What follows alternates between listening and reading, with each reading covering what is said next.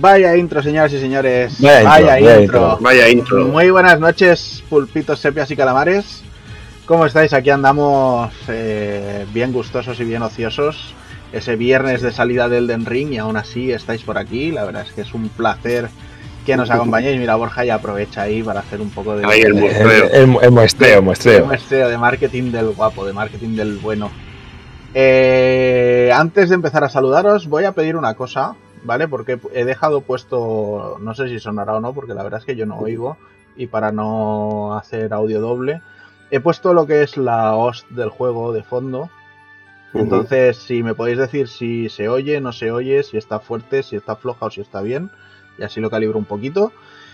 Y mientras la gente nos lo va dejando en el chat, pues lo que voy a ir haciendo es saludaros así rápidamente. Voy a saludar primero de todo al señor Daniel San, que le hacen cosas raras. Le hacen cosas raras en la cámara, pero bueno. Ahora parece un puto pitufo, tío. Genial. Sí, me gusta así el temario RGD. y me encanta esa ¿eh? barbilla, esa barbilla roja que tienes, me encanta, tío. Es maravillosa. Este temario así molador, ¿eh? ¿Qué tal, Dani? ¿Cómo estás? Pues muy bien, tío, la verdad, muy bien. Con muchas ganas del programa, eh, maldiciendo en nuestros putos muertos también un poco, porque teníamos que estar jugando el del ring en vez de, estar aquí charlando. Pero, pero muy bien, tío, con muchas ganas. Bueno, pues me alegro, tío. ¿Mucho curro o qué? Sí, sí, sí. Daniel SD. Eh, eh, sí, bueno, ya sabéis, tío. A full de Estambul. Ahora parece que en una temporadita voy a tener ahí un poco de relax. A ver si aprovecho para hacer las mil mierdas en las que estoy enredado. pero bien, tío, pero bien. Bueno, bueno, pues me alegro, tío. A ver si vas escampando cosas y te vas dejando caer más de vez en cuando, que te echamos de menos ahí por la noche los martes, ¿eh? Claro que sí. Pero bueno, lo importante es hoy, hoy toca hacer un buen temario aquí con Background Story y sobre todo hacerlo rápido e irnos a jugar al Elden Ring. No, hay que hacerlo bien, hay que hacerlo bien, que te, que te cojo y te crujo, me cago en Dios. Es broma, es broma. Que si no, se, se nos enfada. Voy a probar a desactivar tu momento la cámara, a ver si Ah, no, mira, ya se te puso bien. Algo tocaste, no sé. No, no toqué nada, tío. No. Bueno, pues mira, Magic. It's Magic. Vale, pues mágico hoy va a ser también el señor Evil. ¿Qué pasa, José? ¿Cómo estás? Pues muy bien, tío, con muchas ganas de, empezar, que hay mucho que, contar con este juego. Es un juego además no sé, le puedes llamar RPG, pero es que tiene más cosas que un, RPG y tiene cosas que no son tampoco muy comunes en un que no son comunes en, un RPG y que lo hacen muy distinto a, cualquier cosa que jugué que jugué en su día.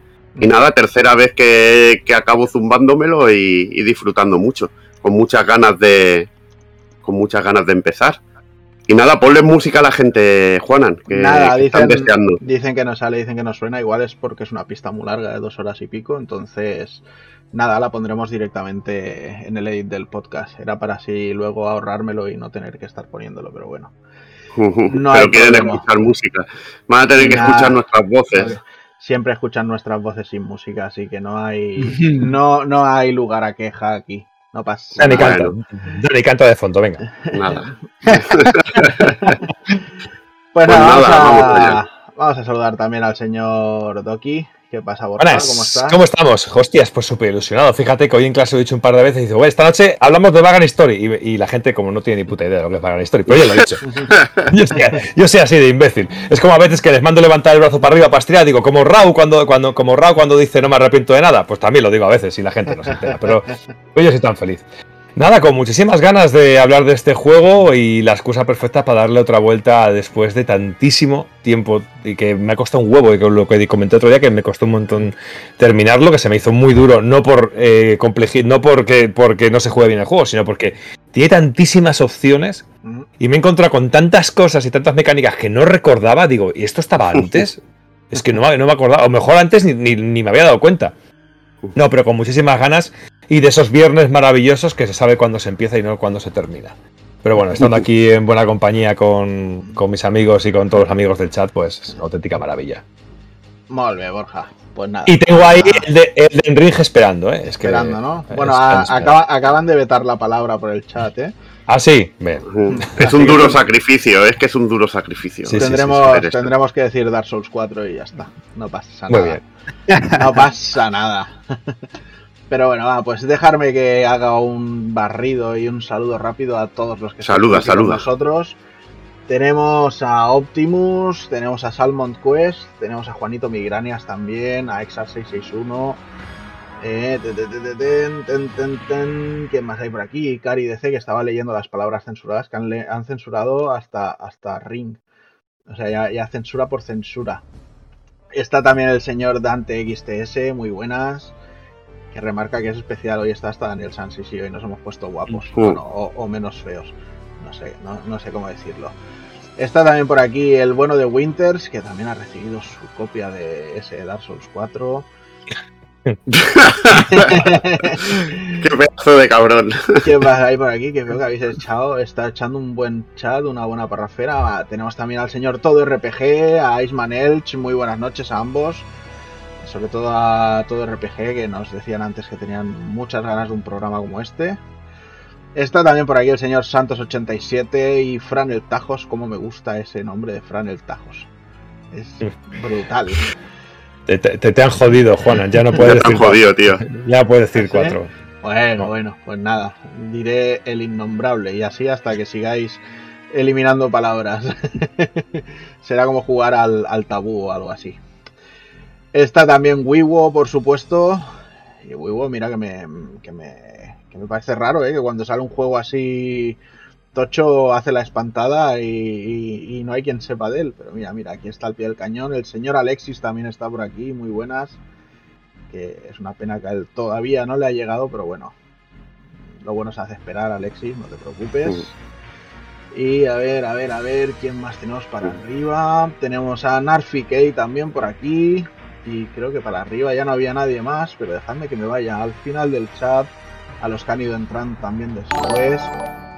Que No, es que, es que ahora han entrado 37 de golpe, que, que- Bueno. que Jimmy nos ha hecho una raid. Bueno, ha llegado aquí el bueno de Jimmy, ha llegado la gente más guapa todavía y nos ha hecho una raid donde, pues mira, tenemos también por aquí al señor Gamer ochentero, a Gabas86, Book88, muy buenas a todos, sed bienvenidos y estamos ahí que lo arrancamos con ese pedazo de programa especial dedicado a Background Story, ese Retro Pool Podcast, si lo queréis llamar así, si, sois melancólicos, así que ¿qué os parece? ¿Vamos arrancando o qué? Vamos, vamos dándole, Sí, hombre, que hay eh, mucho, mucha tela mucha- que cortar. Mucho, Venga. mucho. Tenemos mucho jaleo. Pues venga, mira, vamos a hacer un poco de retrospectiva y vamos a meternos en el año 2000, que es cuando salió este, este Background Mm. Story, y hacemos un repaso, no a todo, pero sí a, a un listado importante de RPGs que salieron en ese año. Bueno, RPGs y algo de Purria que también hemos puesto, ¿eh? pero no pasa nada, es un entre nosotros. Yo arranco poniendo uno de los de Tolo Gordo. Bueno, es que de hecho de esta lista, para mí hay cuatro que fueron lo topísimo. No sé, luego, luego comparamos con vosotros, pero para mí fueron cuatro. Y arrancamos con uno de ellos, Breath of Fire 4.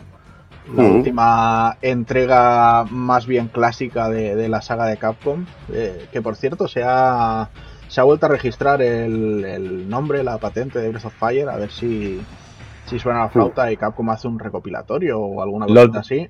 Lo dejamos caer por aquí otro día, ¿eh? que hablamos Sí, de la sí. vuelta de, de, de Beat of Fire. ¿eh? Sí. Sí. Vaya. Cualquier caso, yo dije y mantengo, para mí mi preferido es el 5, pero el 2 y el 4 van ahí a la saga como, como juegos muy, muy especiales.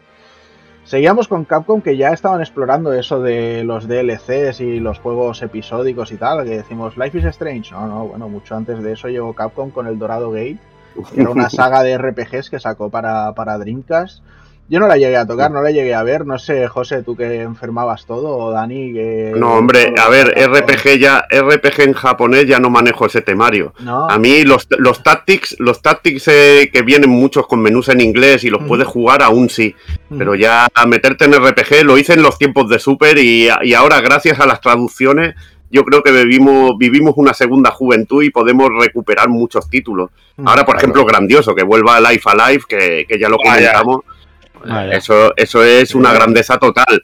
Y Claro, muchos títulos, muchos títulos que habían super, que eran super, que están guapos, se están empezando a traducir. Bueno, ya llevan traducidos un montón y se Mm. están empezando a traducir también de Play, de, de otras mm, de otras consolas. Bueno, hay un montón, vienen, hay un montón, ni, vienen- ni me lo imagino. se vienen Claro, pero, eh, muy eh, interesantes. Claro, pero en aquella época lo que dice José es cierto, es que no había otra forma, o lo jugabas en inglés, en japonés o no lo jugabas, ¿sabes? Porque eh, yo cuando jugaba en los Dragon Ball japoneses, pues lo jugábamos pues con, con el copión. Cuando llegó el copión era la única manera que teníamos de, de poder jugar y, nos los- y llegamos a terminarnos alguno, ¿eh? También sin ningún problema. Conociéndote un poquito la historia de Dragon Ball, pues no, no era tan complicado. Pero a día de hoy, pues es, es- es bastante más fastidioso. Yo solo he hecho un RPG en mi vida en japonés y fue el Chrono Cross. Y Hostia. uf, cos- costó, ¿eh? Costó, pero bueno, y, y aún suerte que ya existía GameFAQs y esas cosas. Si no, mu- muerte por Kiki, pero bueno. Y además, mira, creo que Exar lo decía antes, que decía, he empezado Chrono Cross y justo lo anuncian ese, ese remaster. Voy a tener que darle un tiento a este Vagrant Story para, para ver si hacen lo propio, pues estaría muy bien, ¿eh? Pero bueno, yo no pierdo la esperanza con esas figuras que se han anunciado de, de Ashley y de, y de Sydney. Yo no, Mm. no, no pierdo la esperanza, ¿eh? De que, de que Square diga, Mm. "Va, vamos con un remaster o un remake y con cosas que, que están ahí. Bueno, luego hablaremos, luego hablaremos. No, me- no, Mm. no, no me tiro de la lengua, no. Pero bueno. Lo, lo chulo, lo chulo del Dorado Gate, bueno, a ti no te va tanto, las ilustraciones de mano de las carátulas que estaban muy Ah, chulas. pero era una y bueno. Era y que bueno, que eran juegos episódicos que sacaban bimensualmente. Creo que llegaron al 7. Ahora no, no, no sé hasta qué volumen. Hay, hay alguno ya que está muy cotizado, el hacerte toda la colección de- del Dorado Gate. Y aquí participaba una compañía que, que tenía Capcom, de aquellas que le trabajaba para ellos, que era Flagship, que se encargaba de hacer guiones y cositas así, y de, de planificar juegos. Y Venga, que trabajaron aquí- en muchos juegos de la época. Y la verdad que eh, un proyecto chulo, pero el no poder disfrutarlo en un idioma que, que entendieras, pues te lo hacía muy inaccesible. Aquí te voy a ser un poquito toca pelotas asqueroso de estos, va. ¿Bimensual o bimestral? O bien, no lo sé ahora, ahora no lo sé. Yo creo que era cada dos meses o cada tres, Vale, ahora tampoco lo sé. Bimestral. Si no, cada 15 Era bim- días podía ser una cosa una cosa muy tocha. Bimensual cada dos meses era, cada dos meses. Entonces es bimestral. Mm, Vale. Venga. Bueno, luego teníamos...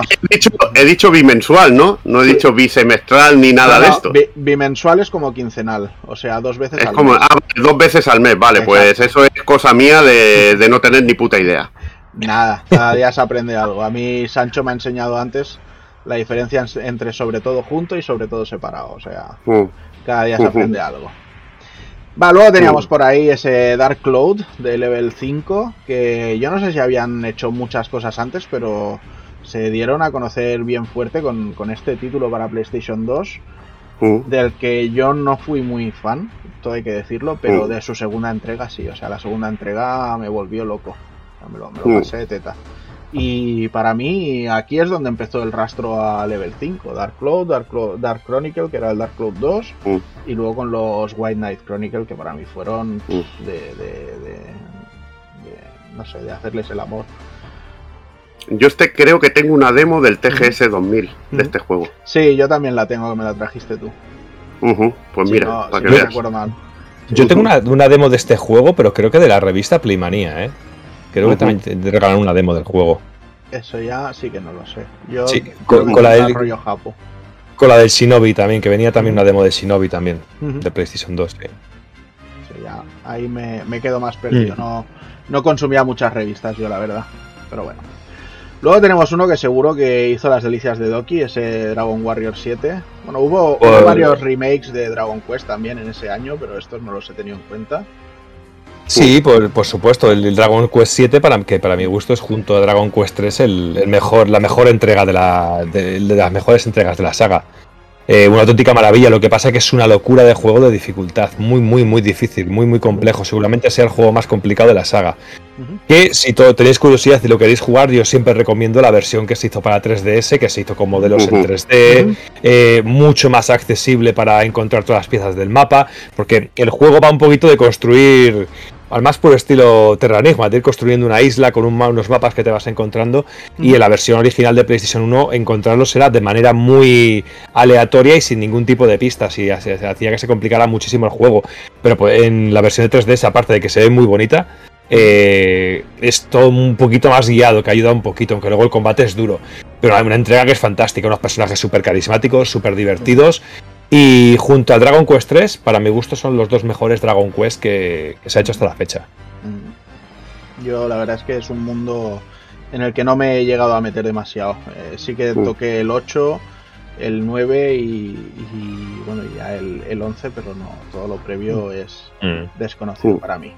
Sí, bueno, aquí por nuestro territorio, ya sabéis, el 8 fue el que tuvo así más fama porque fue el que mm. llegó así también de una manera más oficial y, traducido. Con guía eh, oficial.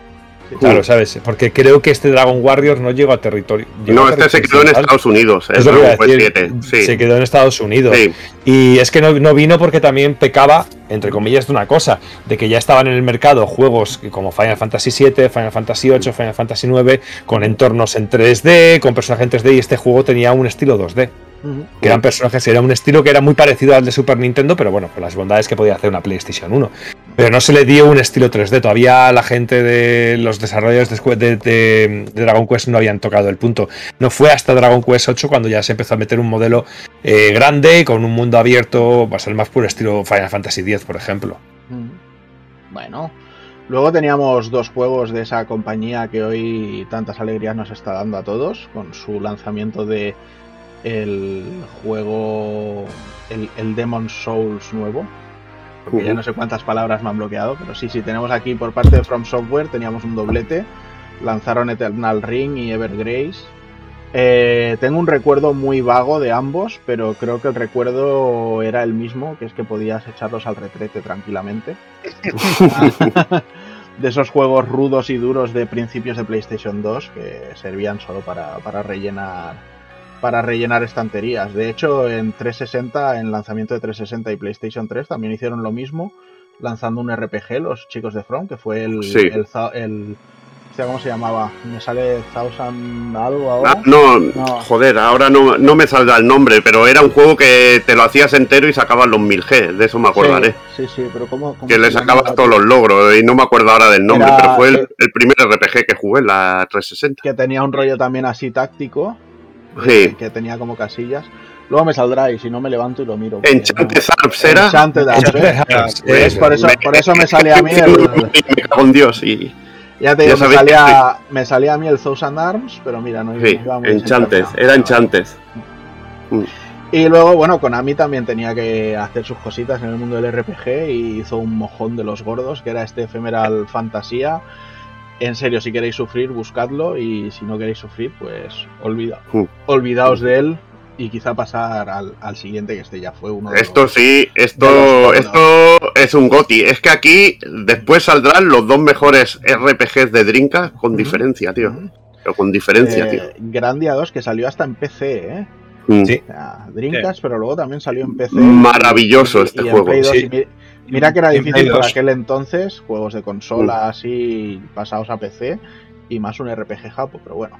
Mm. Esto, esto es eh, el RPG con el sistema de combate más violador que me, entró en su momento, tío. Fue impresionante. Y divertidísimo, con esa barra lateral de que, iban apareciendo los personajes y iban cayendo. Es súper divertido este juego, muy, muy divertido. Para mí tenía una mácula el juego, tenía un gran mm. problema que era que la historia del 1 me gustó tanto que la historia mm. del 2 se me hizo un poco insulsa en mm. comparación.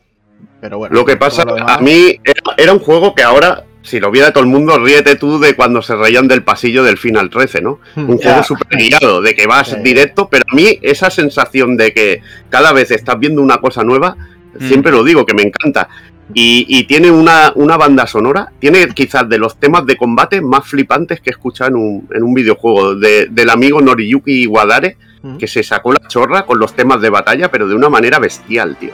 De una manera bestial. Luego dicen que por qué le llamamos Evilpedia. O sea, si es que. Sí. No, no penséis es que, tiene bueno, apuntes es- y se lo está mirando. ¿eh? Cuando, cuando una banda sonora se te queda en la cabeza, buscas al compositor rápidamente. Y aquí, joder. Este, además, es el de Lunar, es un tío que, que trabajó en Mega Drive en muchas cosas, hizo cosas muy buenas. Y es que es a, a lo que es sonido CD, es, es un espectáculo, tío. Es un, es un auténtico espectáculo. Bueno, luego, ¿qué más teníamos por ahí? Paper Mario, la primera entrega de, de esta nueva saga, que creo que fue de Intelligent Systems, ¿no? De los del Fire Emblem, si no recuerdo mal. Sí, sí, sí. Luego Atlus seguía así con sus spin-offs de Shin Megami Tensei con Persona 2, Innocent Sin, que después llegó también para PSP y demás. Y vamos con, en- entiendo que por el otro gordo de Dreamcast te refieres a este, aunque sé que el, el que nos queda también vas a decir que es una maravilla, y es Skies of Arcadia, Otro que se merece un, un programa para él solito. Sí, ahí está. un programa y un remaster y un remake y, y todo Sí, sí, lo que sí. quieran.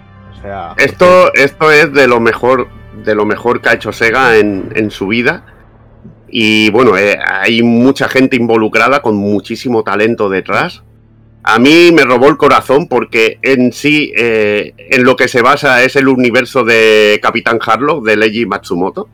Para mí es que te lo traslada de una manera bestial. La forma de las naves, que son como las Arcadia, como las Yamato, son ese rollo, te lo transmite de una manera brutal.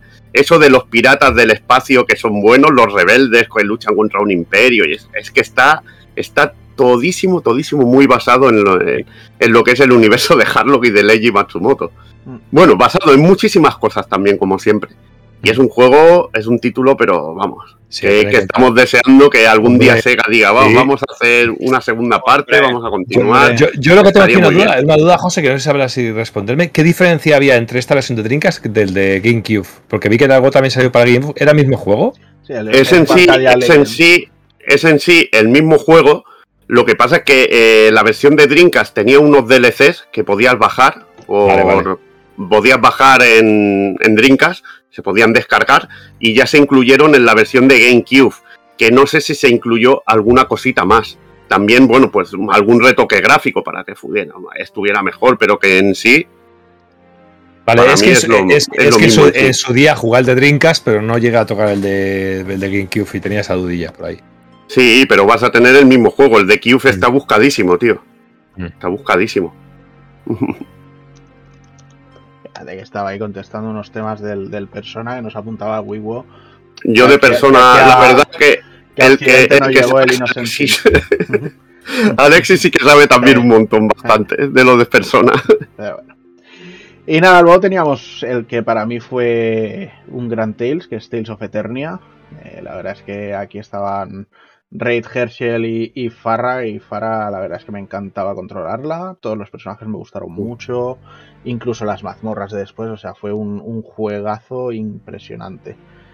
La verdad es que. Y, y llegó aquí distribuido, si no recuerdo mal, por Ubisoft. Al menos la versión de. Bueno, la versión de PSP, que es la que llegó aquí, claro. El de PlayStation se quedó en, en Estados Unidos y dábamos gracias, pero bueno. Y por último, pues teníamos Time Stalkers, ese título de Climax era. Aquí sí que yo Sí. hago más PC. Sí, sí, sí, sí, sí, sí. O sea que si queréis hacer algún pequeño apunte vosotros de este Time Stalkers. Pues bueno, fue bastante decepcionante, Mm. porque cambiaron mucho el rollo y no nos encontramos un juego tan inspirado como, como Land Stalkers y, y bueno, y, y otros títulos de, de la saga de Climax. Y entonces a mí me decepcionó un poco, aunque tenía elementos bastante originales. Yo es que na- la verdad es que me dejó un poco frío en su día. Y después de haber jugado cosas como Grandia 2 y, y Skies, pues era como dijéramos más patito feo. Que luego había otros RPGs en Dreamcast, pero eran más. Yo de mucho más de mucho menor nivel, como el Evolution de Steam, que tampoco era, era un gran juego, pero que bueno, eran divertidos. El que, el que me quedé con ganas de jugar era el del huevo. Que el del huevo sí que tenía una pinta de la hostia. El Ek. Hostia, no, no tengo ni idea de cuál estás hablando. Es un- Ahora no me saldrá Elemental Gimmick Gear, se llama. Ah, vale, vale, vale. Sí, vale. El sí. Mm. Vale. Vale, vale. Pues nada, esto es un poquito lo que salió en ese año 2000. Ya os digo que hubo muchísimos más RPGs eh, y ya no solo hablando en, en, en JRPG, sino en todo. Hubo remakes, sobre todo lanzamientos para, para Game Boy, eh, creo que eran ya Nintendo DS a las que se estaban portando. Pero bueno, esto es un poquito lo que, lo que hemos recopilado, así como, como lanzamientos más notorios del año. Vámonos ahora y así a meternos en toda la magra, como diría nuestro querido Dark Kafka. Y vamos ahí con Background Story. Sí, que le he puesto el, le he puesto el rollete de Phantom Pain, que, que coincide con, con, cierto juego que todos conocemos. Uh sonará sobre todo por eso, pero es uno de los títulos que, que barajó Matsuno, ¿no? En, a la hora de cuando, cuando estaban liados con el proyecto del juego, uh -huh. era uno de los títulos que se, que se barajaban para, para el juego. Que al uh -huh. final acabó siendo Background Story.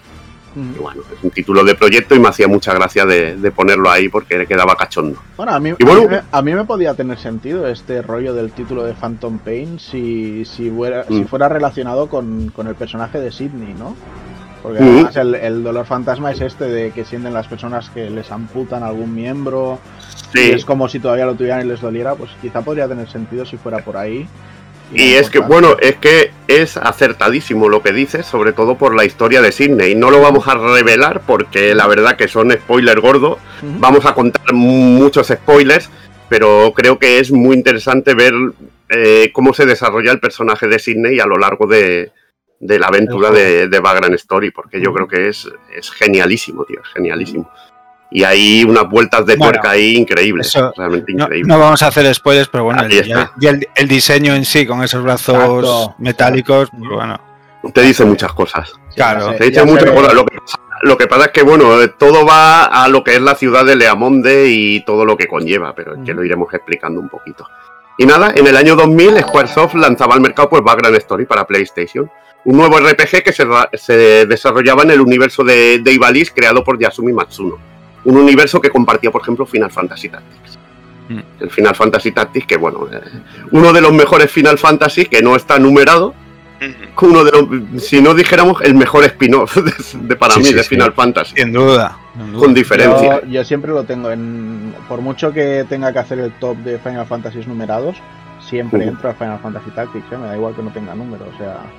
Es que vale. tiene una historia y, bueno, y es tan oscuro y el rollete político, como le gusta tanto a Matsuno, pues. y, la, y, la, y, la, y, la, música, y la música. Y la música. Juego, eh.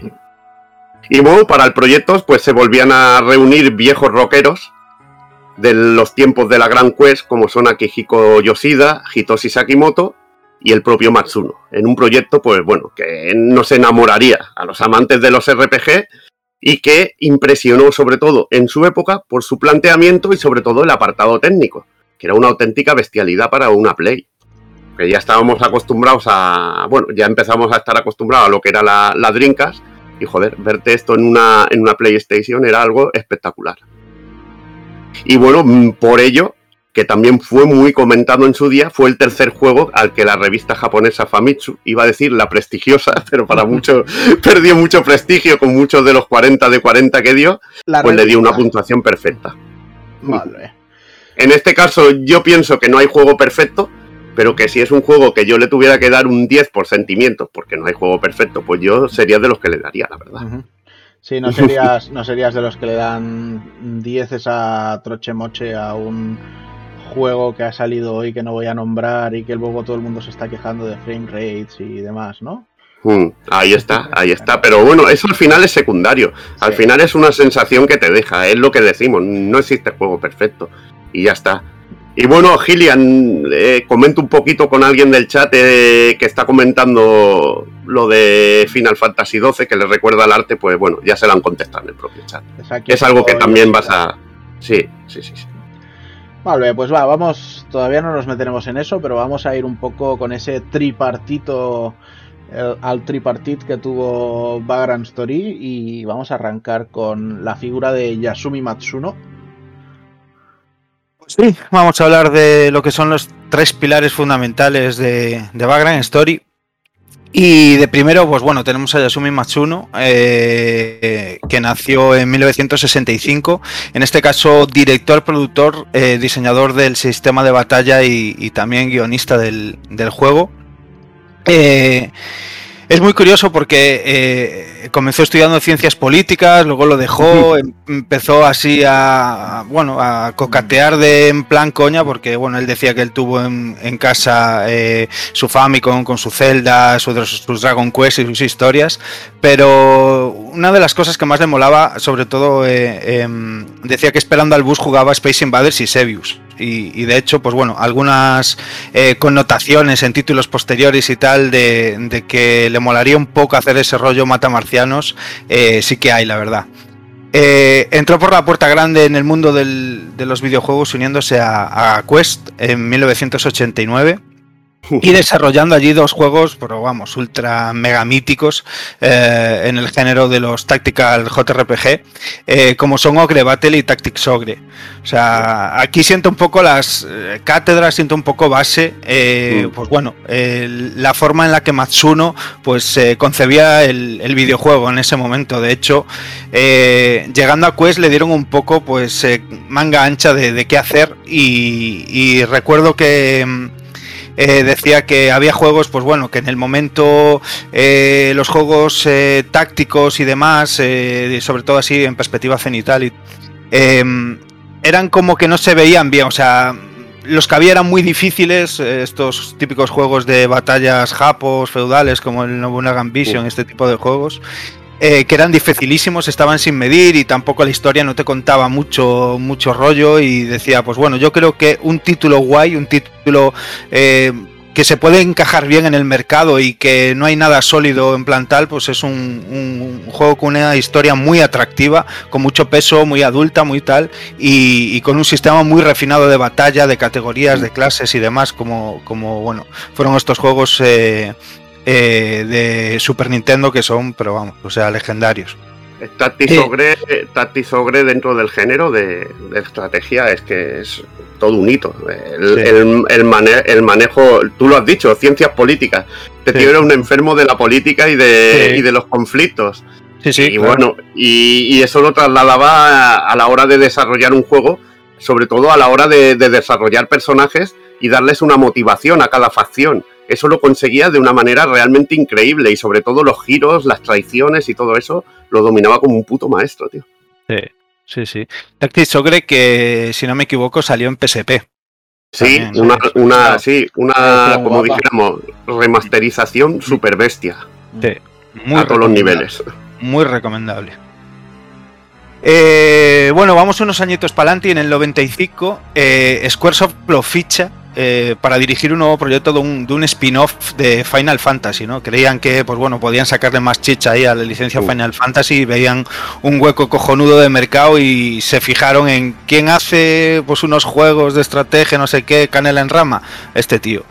Y, fue muy coñero porque no sé... Eh, bueno, el tío se emparano yo con que quería diseñar el sistema de batalla y no sé qué, o sea, es mítico cafre que le molaría hacer de todo y, ahí empezó un poco a aprender a, al final pues delegar y dirigir un equipo y en Final Fantasy Tactics eh, pues bueno ya se nota y se nota sobre todo su peso su manera de contar eh, pues eso los diferentes niveles sociales eh, sus rollos políticos sus rollos con la religión y una historia sobre todo mm, que es pilar fundamental dentro de un juego. Que está bien que jugablemente sea divertido y demás, pero la historia es lo que te aviva a seguir jugando y luego pues, se juntaba un poco también con que los combates eran sumamente divertidos, eh, los diseños de personajes y demás. Y bueno, un clásico ya dentro de los clásicos y que ya llegado a este punto tenía ya eh, Matsuno un poco el cliché encima de él de, que estaba un poco encajonado con este tipo de juegos, ¿no?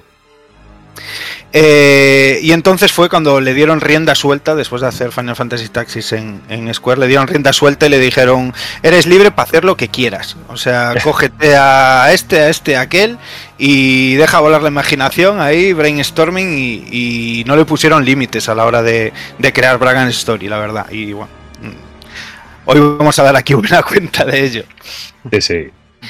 Y nada, posteriormente, pues también, como comentaba antes eh, José, pues estuvo en Final Fantasy XII, eh, una dirección un poco tortuosa, eh, con un montón de problemas de trabajo, falta de personal que él demandaba, por dónde iban los tiros, cómo lo estaban encasillando y demás, y que bueno, empezó a coger como bajas de trabajo y tal, y al final pues abandonó. Acabó enfermo y, y- y lo dejó el juego a mitad de desarrollo, vaya, que, que se nota bastante en el título. Pero Sí, bueno, aún así está tuvieron- ahí. Sí, lo tuvieron que acabar al final y bueno, incluso lo tuvieron, lo acreditaron al final eh, más que nada en el guion de juego, Mm. en el guion y bueno, lo que fue creación de, de lo que sería el mundo de, de Final 12, porque lo tuvieron, Sí. lo que tú bien explicas, lo tuvo que acabar, acabar otra persona. Y ahí quería apuntar un poquito Mm. que eh, es un fan confeso de Star Wars, ¿no? Y eso se nota, sí. eso se nota muchísimo en el Final 12. Vaya. Tanto que se llega a trasladar hasta en la banda sonora de, Sakimoto. Imperio, ¿eh? Sí, sí. Sí, la música del Imperio, tío. Se, se traslada muchísimo. Y bueno, eh, dejaría aquí la compañía en 2006 y bueno, posteriormente sí que es verdad que colaboraría en diferentes títulos, pues ya un poco eh, eso, en plan freelance, eh, colaborando con juegos de móviles, eh, ha vuelto a hacer cosas para Square, o sea, El Mad Yo- World de. El Mad World de. Mad de World Platinum. de, de Wii. Platinum Games en Wii, eh, con, con esa estética tan molona.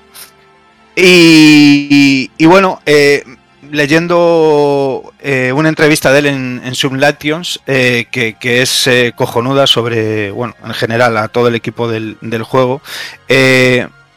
Después de estos palos que os comentaba un poco que fue llevando a lo largo de, bueno, pues de carrera de aprendizaje, ¿no? También eh, pues lo que es trabajar dentro de una compañía eh, tan grande como, como Squaresoft y, y lo que eso te supone de aprendimiento como trabajador, me mola mucho que él se ve eso, eh, que no se ve un poco como un creador. Está claro, es evidente que el tío pues tiene su movida montada en la cabeza, si no, no crearía pues mismamente Ivalis y todo lo que supone y cómo él lo representa a lo largo de, de ese chascarrillo, a lo largo de todos sus juegos. Eh, pero él dice que no se veía como un creador, ¿no? Decía que lo que mejor se le daba, pues eh, era que los creativos era la gente que estaba por debajo de él, eh, los que estaban trabajando para él, creativos en todos los aspectos, no simplemente artísticos, por decirlo así. Y, y les hacía muchísimo caso, entonces eh, exprimía el potencial de esta gente, la creatividad, cogía lo mejor de cada uno, lo juntaba y le daba forma, ¿no? Lo juntaba ahí en un todo y le daba forma. Y, bueno, eh, nunca perdía el camino de decir que, tenía que ser bajo una premisa comercial, obviamente. eh, pues ese rollo de llega Square y te dice, pues tienes barra libre para hacer el juego que quieras. Y te juntas a tu mejor equipo, todos con una ilusión de la leche, y coges lo mejor de cada uno, pues al final es evidente que salen cosas buenas, ¿no? Al fin y al cabo comercial, porque no deja de ser un negocio, es para comer. eh, pero te sale un título con cara y ojos como Bragan Story que es una auténtica locura. Eh, mm, me mola el rollo que, que no le mola nada escribir eh, historias de sus juegos, o sea, no le mucha... O sea, para mí es lo, algo súper característico de, de Matsuno, que es, pues bueno, es- ese rollo politiqueo que bien estábamos contando todo el rato y demás, y es algo que no le mola, que, o sea, que no le mola escribir guiones de juegos, ¿no? A él, pues... eh, casi todas las veces que se le dio, se le dio por necesidad o porque le faltó de repente el guionista y no sé qué, y al final tuvo que hacer el rollo. A él le mola más, pues, eh, coquetear, eh, pues eso, con los diseños de batalla, experimentar, eh, hacer cosas nuevas y demás, pero nunca escribir la historia. Al final, para mí es lo que de las mejores cosas en todos sus juegos, vamos. Y mm, eh, hay otro detalle que sobre el juego que también está guay, que es que, bueno, como bien comentaba antes Evil, es súper fan de, Star Wars y bueno, un poco como, fan del cine en general también. En, en Background Story pues se rayó un poquito ahí, un poco por una historia abierta, libres en ciertos puntos, hay interpretación del jugador y demás, y ahí se le nota un poco el carisma friki de, y de creador enfermizo, ¿no? Como, como Kojima. Y no sé si queréis contar algo más de Matsuno. No, poco más. eh, has dicho prácticamente todo y creo que, bueno, cuando luego, luego hablemos un poco de, Sí, del- de del- cómo plantea el juego y eso, yo creo que será muy interesante. sí. Vale, pues si os parece vamos a pasar a, a Kihiko Yoshida y Mm. vamos a arrancar ahí con él. Pues bueno, el siguiente pedestal, yo creo, en, sobre todo específicamente en, pues bueno, en, en Background Story, es eh, Akihiko Yoshida, eh, de, nacido en 1967. En este caso, eh, ah, bueno, asumió el peso de ser el diseñador de personajes y, director visual de los fondos de prácticamente todo el título. Eh, además supervisó los eh, modelos de poligonados y los texturizados y demás, que es otra de las cosas que cuando hablemos del apartado visual pues nos detendremos más, eh, pero el- la enfermedad y la obsesión por el detalle que tenía además Matsuno y Yoshida, los dos aquí los dos, se nota un montón en ese tipo de rollos.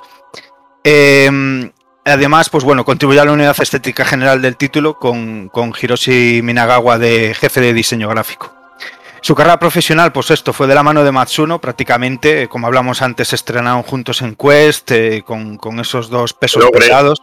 En el Ogre Battle se ve que estuvo dibujó la, lo que serían las cartas aquellas de Zodíaco que salían y todo Hostia, esto. o sea, un currazo infernal.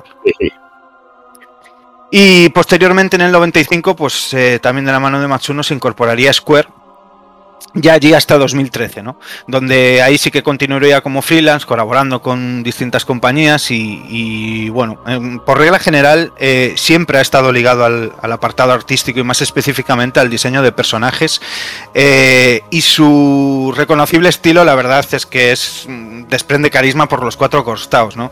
Eh, a mí me mola mucho porque es muy reconocible, es de esos autores que, que, que tú lo ves y dices, estos de, estos de Yoshida sí o sí.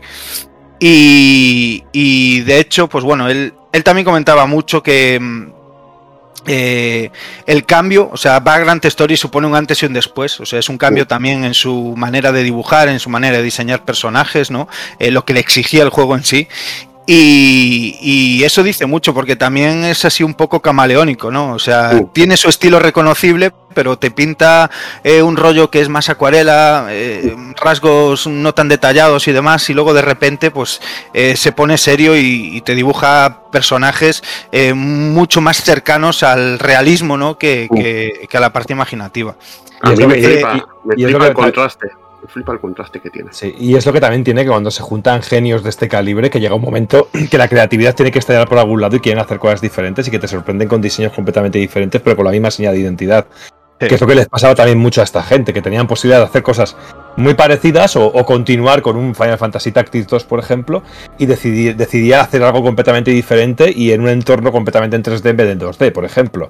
Y eso es una locura para un equipo eh, de estas características. Y bueno, es lo que pasa cuando se juntan mentes tan creativas, tío, que terminan explotando y terminan dando auténtica creatividad. Pues sí. Y bueno, eh, lo que comentamos, eh, Ogre Battle, Tactics Ogre, Final Fantasy Tactics, eh, Vargant Story, Final 12, los niveles estos de Final 14 basados en Ivalice, eh, eh, Brevely Default, Nier Automata y Nier Replicant, que, que las típicas ilustraciones de personaje y sus diseños y demás es, son de la mano de este hombre y, y, que es espectacular, o sea, pero simplemente espectacular. en esta misma entrevista, es muy curioso porque, bueno, él decía que, claro, tú ves el diseño, es algo que hemos comentado todos en algún momento viendo eh, cualquier captura de Bragant Story, ¿no? Y decimos, joder, los diseños de los personajes y el apartado artístico de este juego te cautiva, ¿no? Dices tú, hostia, es la hostia. Y eso es lo primero que te mola. Y además que tiene muchísimo carisma, como decía antes, tiene muchísima personalidad, o sea, no estás acostumbrado, no es un dibujo pues anime típico característico, ¿no? O sea, es reconocible a, a la legua. Y Además mucha. Lo, lo, lo, que destila todo de tonos ocres y, y pasteles. Eso o sea, es. No, no eso sale es. de esa línea y, y todo Eso lo, es. lo, crea de una manera brutal. Y que ves una sola imagen del juego de cualquier momento, tú ves cualquiera y sabes perfectamente que es la gran historia. Pero perfectamente. Sí, sí, sí. Pues mola mucho porque además él eh, siempre dijo que, o sea, él venía de estar dibujando pues cosas un poco más alegres, más kawaii, eh, diseños de personajes y utilizando, justo como decía Takokun, otro tipo de colores, unos colores más vivos, eh, más de praderas, campos y demás. Y para hacer Vargant Story tuvo que hacer un reset, o sea, tuvo que, en plan, algo completamente diferente. Y claro, empezaron a comentarle un poco, pues, pues este rollo fantasía medieval, hechizos, magias y demás. Y es algo que él no había visto en la vida, ¿no? O sea, y, y él, él decía que era, era como la parte buena de todo esto, que mm, no estaba contaminado. No estaba contaminado de otros artistas, de, de, un poco más esos diseños más europeos o más occidentales, no tan orientales y demás. Y, esa es la parte en la que él pues dejó volar más su imaginación y bueno, a la hora de diseñar enemigos y demás, pues los diseñó, o personajes los diseñó un poco como él los veía. O sea, como él decía, pues ahora tiene que ser todo oscuro, voy a utilizar ahí una paleta de colores pues más apagada, más pastel, más no sé qué, y los dragones los voy a hacer así, de esta manera, ¿sabes? Y eso es, yo creo que es por lo que es tan, tan reconocible eh, su arte, ¿no? Y me mola mucho también que eh, bueno, ese tipo de estilo, eh, que, hasta ese momento, pues eh, como comentamos, es mitiquísimo, súper reconocible, dices tú, pues eso es Yoshida, eh, haya podido trascender un poco y él haya influenciado a, otros artistas. Y bueno, a mí me mola mucho pensar en que su legado pues queda en artistas quizás ahora más contemporáneos, eh, como Naoki Ikushima, coño, que nunca me sale, eh, que es el diseñador de personajes de Brave Default 2, que tiene ya que seguir un poco más en la línea de este tío, por haberme enseñado los del primero, eh, de Octotedio, como le decimos aquí, y del, y del reciente Triangle Strategy que, bueno, tiene ese apartado artístico que dices tú, madre mía, esto, esto, me, huele todo eh, me, llama, la atención. Pues ahí está el carisma de Yoshida.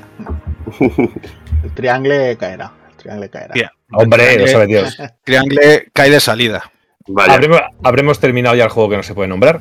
Creo que no. No lo sé yo, eh. Parece... Ah, yo, sí, sí, o sea, yo, no, yo no tengo prisa en pillar el triángulo, eh. O sea, lo pillaré dentro de meses, pero caerá. Yo sí.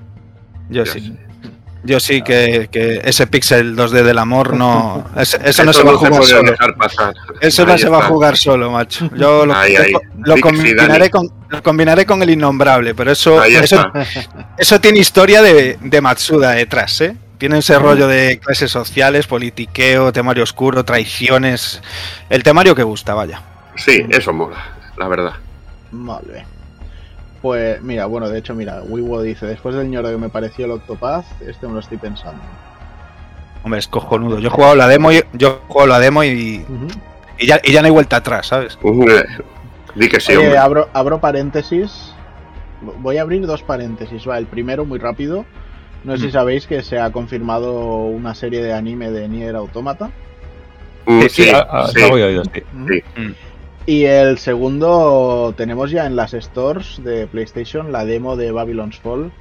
No sé si lo habéis probado, pero he visto algunas capturas de gente que pone lo que son las escenas con las que te narran el juego en sí y es grotesco, pero pero pero a niveles desproporcionados. O sea, eso, tengo que bajarla y probarla, pero. Eso se prueba este fin de semana y se, se habla de ello el, martes en el programa.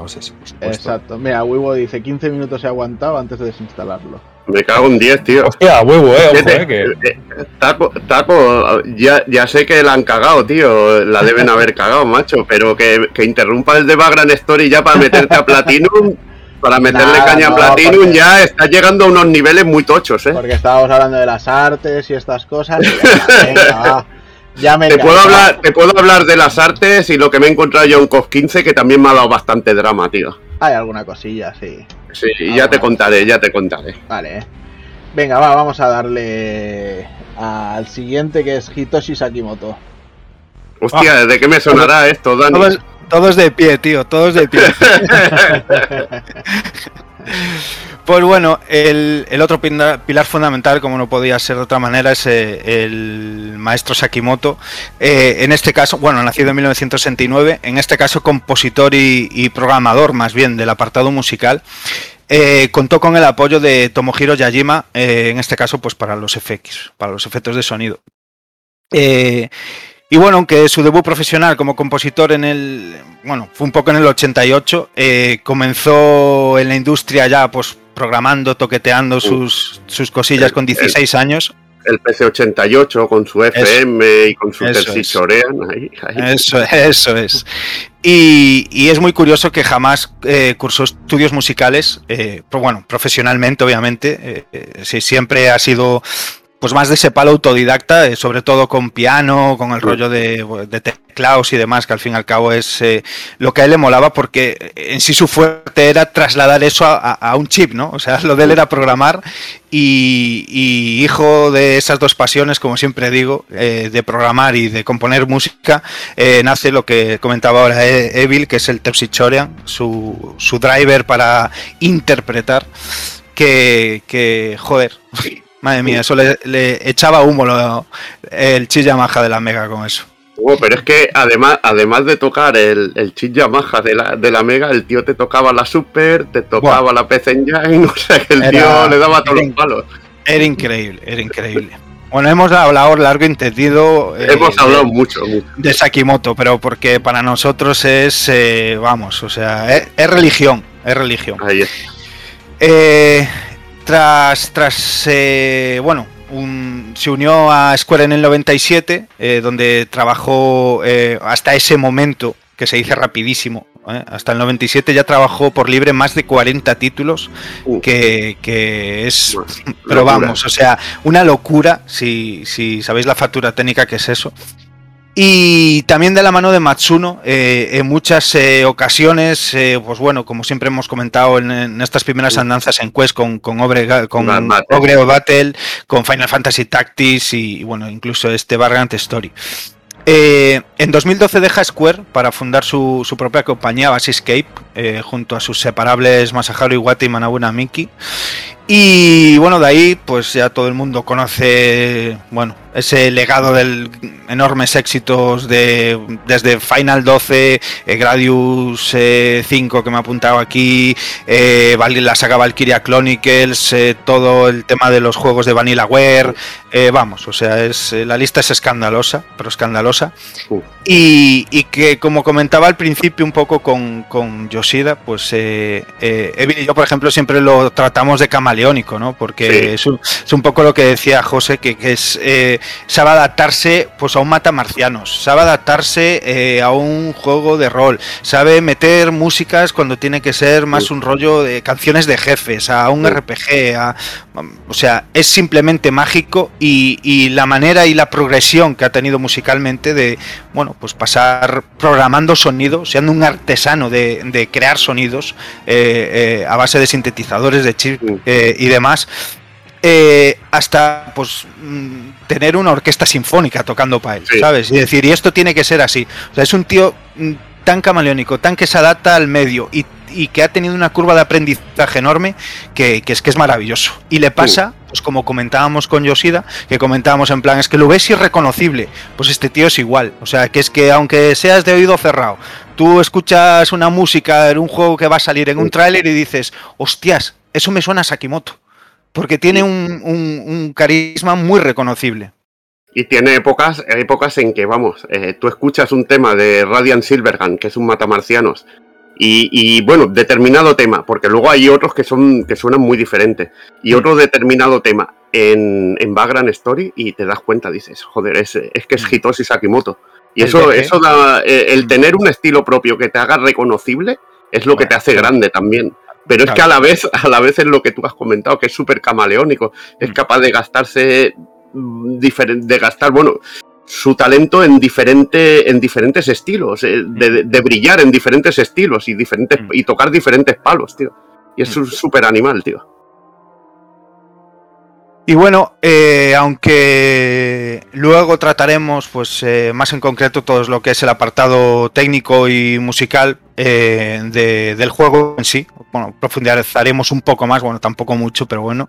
Eh, su premisa, hablando de Bragant Story, la premisa al crear la música para este título, pues era ya buscar un poco la enfermedad de, que coincidiera un poco ese rollo de la intro, ¿no? De que coincidiera con lo que contaban las escenas, porque le dieron un poco eh, todo el sketch del desarrollo del juego, ¿no? Un poco en garabatos, cómo iba a ser, cómo iba a contar la historia, eh, cómo Matsuno lo quería explicar, Yoshida lo que tenía en mente de pintarlo en esos colores tan oscuros, tan tristes todo el rato. Y, y ahí él pues ya empezó a meterle mano a la música y tenía súper claro eh, cómo iba a ser, ¿no? Y cómo quería innovar. Y ese rollo de que la música casara con lo que estaba contando la historia, aunque esperaras para darle al botón, leyendo una conversación, como él quería que cuadrara en todo momento, ¿no? Y, y al final pues es lo que decimos todo el rato, ¿no? Se juntaron tres enfermos, tres enfermos eh, animales del detalle, animales de, de, ser ambiciosos, innovando y creando y, y, diciendo,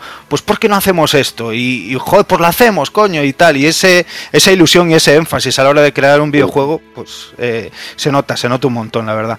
Y, y, que lo hemos comentado en muchísimas ocasiones hablando de Sakimoto, eh, también con, con José y tal, que está ultra, hiper, mega orgulloso de, de la secuencia de introducción de Bragant Story. Dice que es para él uno de los trabajos en los que más orgulloso se siente, la verdad. Porque es que eh, ahora hablamos mucho, por ejemplo, de, del Final Fantasy VII Remake, cómo hacen la mezcla de música, ¿no? Imaginaos los medios que tienen ahora, ¿no? Claro. ponte, ponte en el año 2000 con la Play y hazlo de esa manera. Haz que cuadre la música en escenas en que tú puedes liarte y tardar mucho más rato. Y Sí. cómo haces ese corte y transición de una música a otra. Y lo haces de una manera, pero magistral. Magistral, sí. sí. Claro, el clima, eh, todo lo que es el tema este del, del clímax in- incident, bueno, el incident clímax in Greylands, que ahora no me saldrá el orden bien, pues todo esa, todo esa, esos 10, 15 minutos que te puedes tirar allí es que están perfectamente calculados. Eh, cuando, cuando sale Sidney, hay unas notas musicales que son muy propias del personaje y que las irás repitiendo, que son como esa especie de coros sintetizados que quedan espectaculares Sí. que le dan un halo de misterio al personaje brutal. Y eso dices, joder, esto es que, ¿cómo lo haces en, esa- en aquel año, tío? Es una puta ida de olla, tío. Sí. Es, eh, bueno, lo dicho, un maestro eh, ju- juntado con más maestros, ¿no? Que, Ahí que- está. que- entre ellos se hacen grandes el trabajo del uno al otro, ¿no? Es como ensalzar lo que es mm, magistral. Y bueno, así salió Canela en La rama pena- este juego. La pena es que el cuarto en Discordia quizá no estaba en sintonía con estos tres tipos. El Mm. cuarto en Discordia siempre es el, el presupuesto, ¿no? Pero Ya. bueno, Ya. es Pero bueno, pena- eso sabe. Presupuesto, y, que, y que después de, de, bueno de habernos preparado entre todos el juego y tragar mucho, que, que yo desconocía el problemón que tuvieron de capacidad. Para todo, ¿eh? O sea, para todo, ya- pero para todo, ¿eh? Para, para todo todo. en general, o sea, para la música, para meter los gráficos, para meter más historia, para saber lo que iban contando, para meter otras movidas en el sistema de batalla. O sea, tuvieron, o sea, el- la ambición a la hora de crear el juego era titánica, desproporcionada, y se encontraron con esa limitación al fin y al cabo, de, de limitaciones del sistema pues por memoria y limitaciones de espacio en, en el disco al final eh, de, de PS1.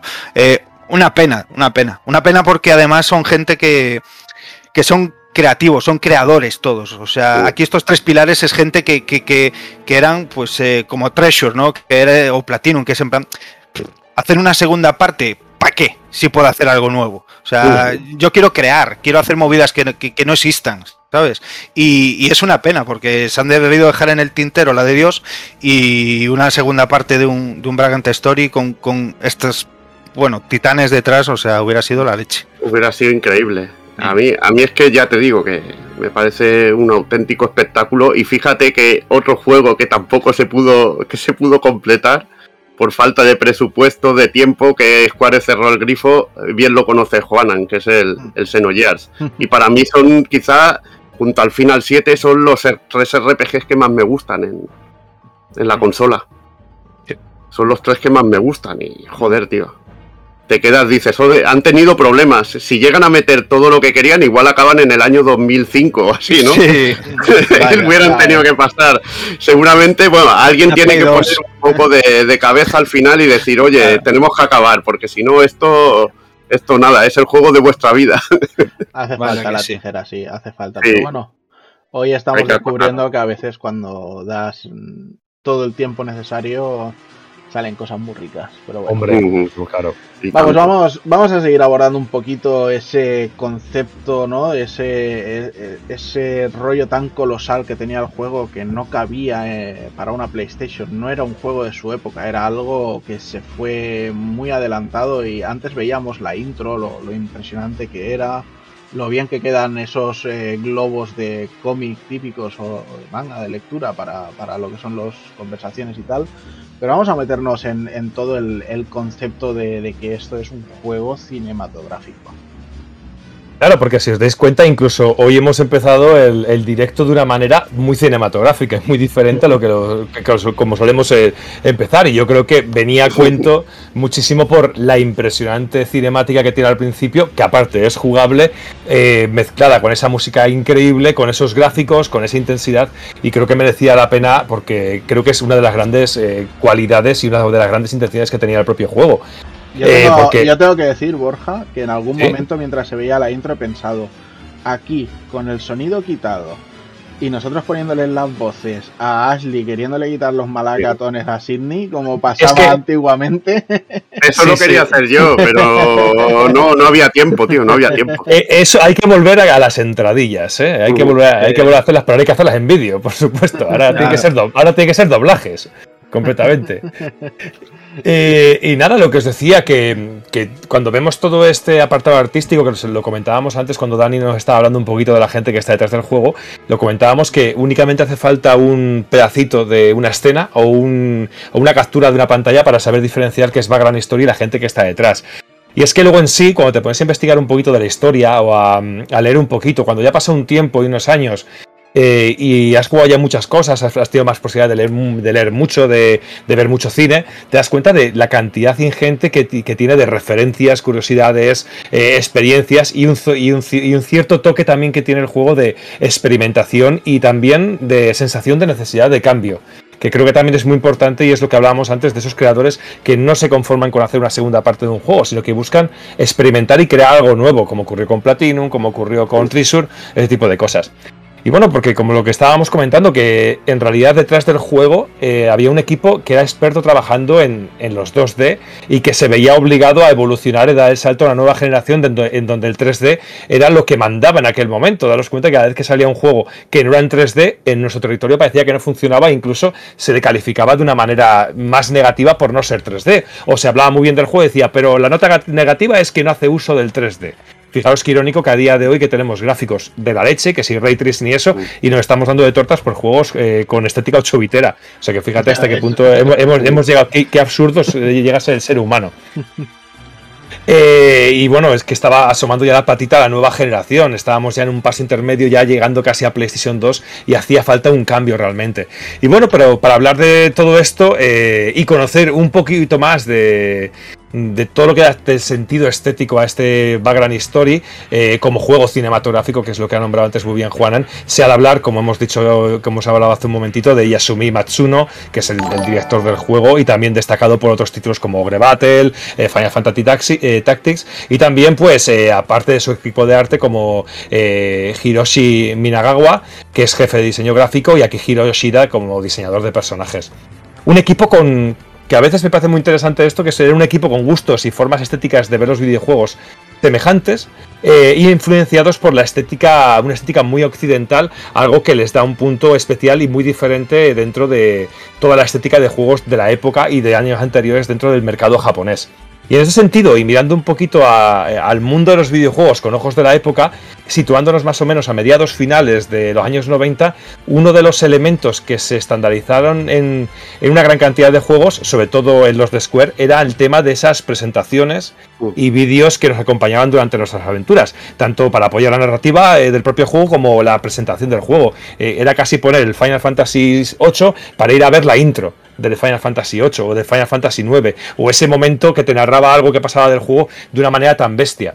Y esto fue eh, una continua evolución desde Final Fantasy VII hasta Final Fantasy, hasta Final Fantasy IX, por decirlo de alguna manera, como grandes exponentes del momento, eh, y salpicando incluso a reimaginaciones de Final Fantasy anteriores. Daros cuenta que llegaron a salir que los, las reimaginaciones de Final Fantasy 1, 2, 3, 4, 5, 6, con y con escenas en 3D, con escenas también cinematográficas, que narraban mucho de la historia y que quedaban muy bien eh, y se vieron muy muy potenciados y que vimos un montón de juegos de Square y que tampoco eran de Square, también otros, otros juegos de otras compañías.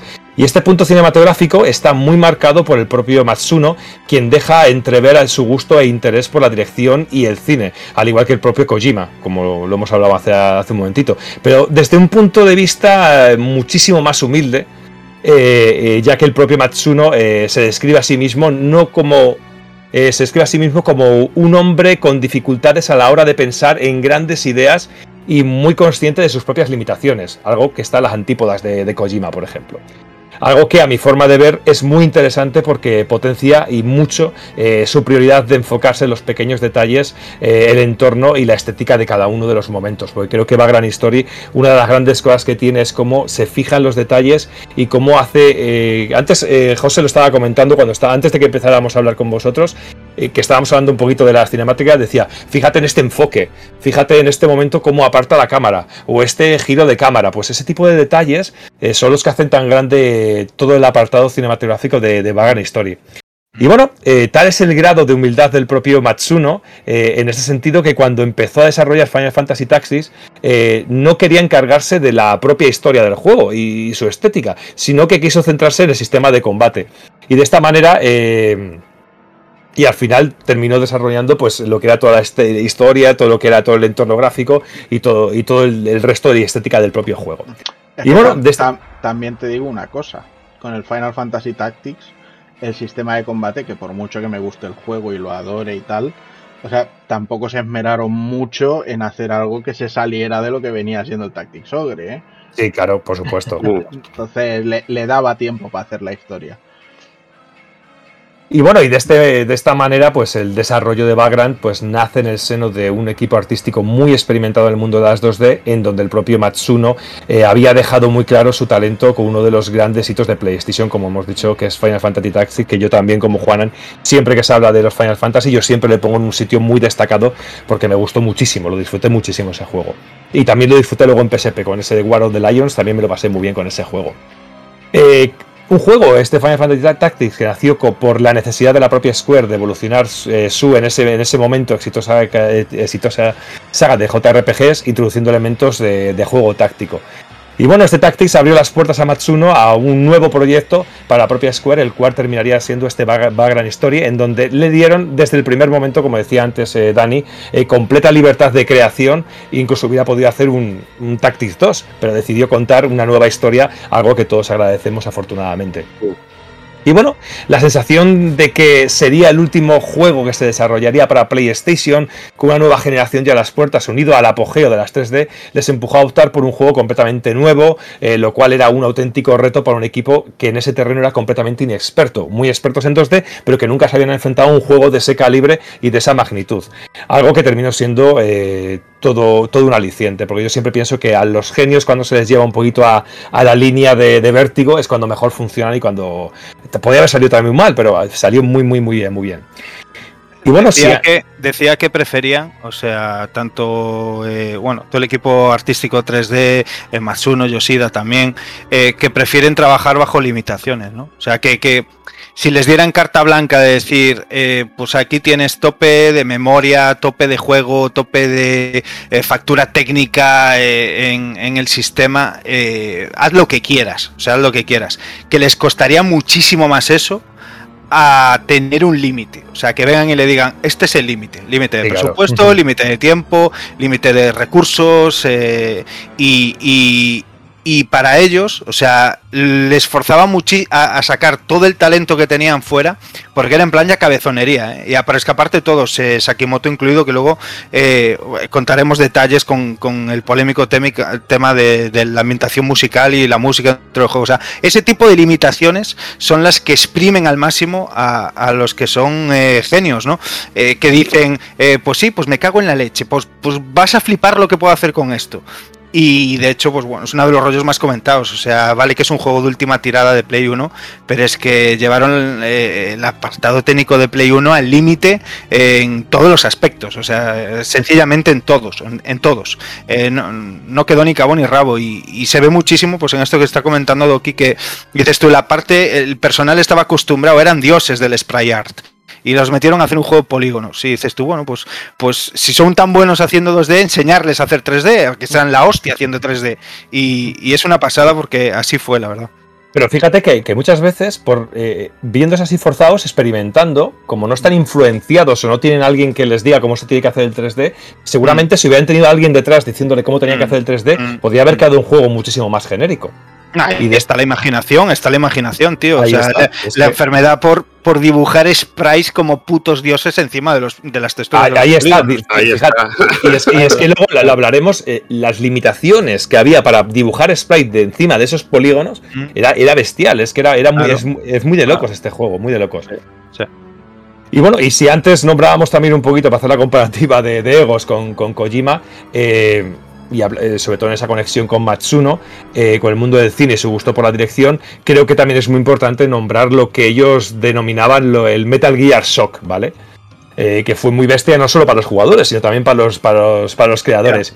Y ese cuando se lanzó el juego, que, que reinventaba la fórmula del clásico de MSX, que era muy desconocido para la gran mayoría. Mm. Yo conocía, para mí, yo, no, yo creía que, había el de NES, no sabía ni que había para MSX en aquel momento, o sea que imagínate. Eh, no, solo nos sorprendió, no, solo nos sorprendieron otros los jugadores, sino que el propio mundo del videojuego se vio influido y por supuesto no dejó indiferente a Matsumoto, eh, a Matsuno y a, y a todo su equipo, que tras empaparse de la narrativa. Matsumoto, Matsumoto. Sí, se me va, se me va Matsumoto. Me gusta mucho, me gusta mucho. A Matsumoto a Matsuno, a Matsuno, a Matsuno, eh, que tras empaparse de la narrativa y la grandísima sensibilidad y, escenas cinematográficas creadas por el propio motor del juego, hizo que el equipo eh, que estaba detrás de Background Story se pusiera las pilas e incluyera un montón de escenas, elementos nuevos, eh, diálogos, ciertas mecánicas en un desarrollo cuando quedaban pues quedaba casi prácticamente un año de, desarrollo del propio juego. incluso metió las expresiones faciales eh, ya que quedaba poquito, poquito más de un año, y fijaos todo lo que pudo influir el, ese, este Metal Gear Shock en todo el equipo, que, fue casi como coger el juego y volver a, a, menearlo y volver, y volver a darle otra vuelta.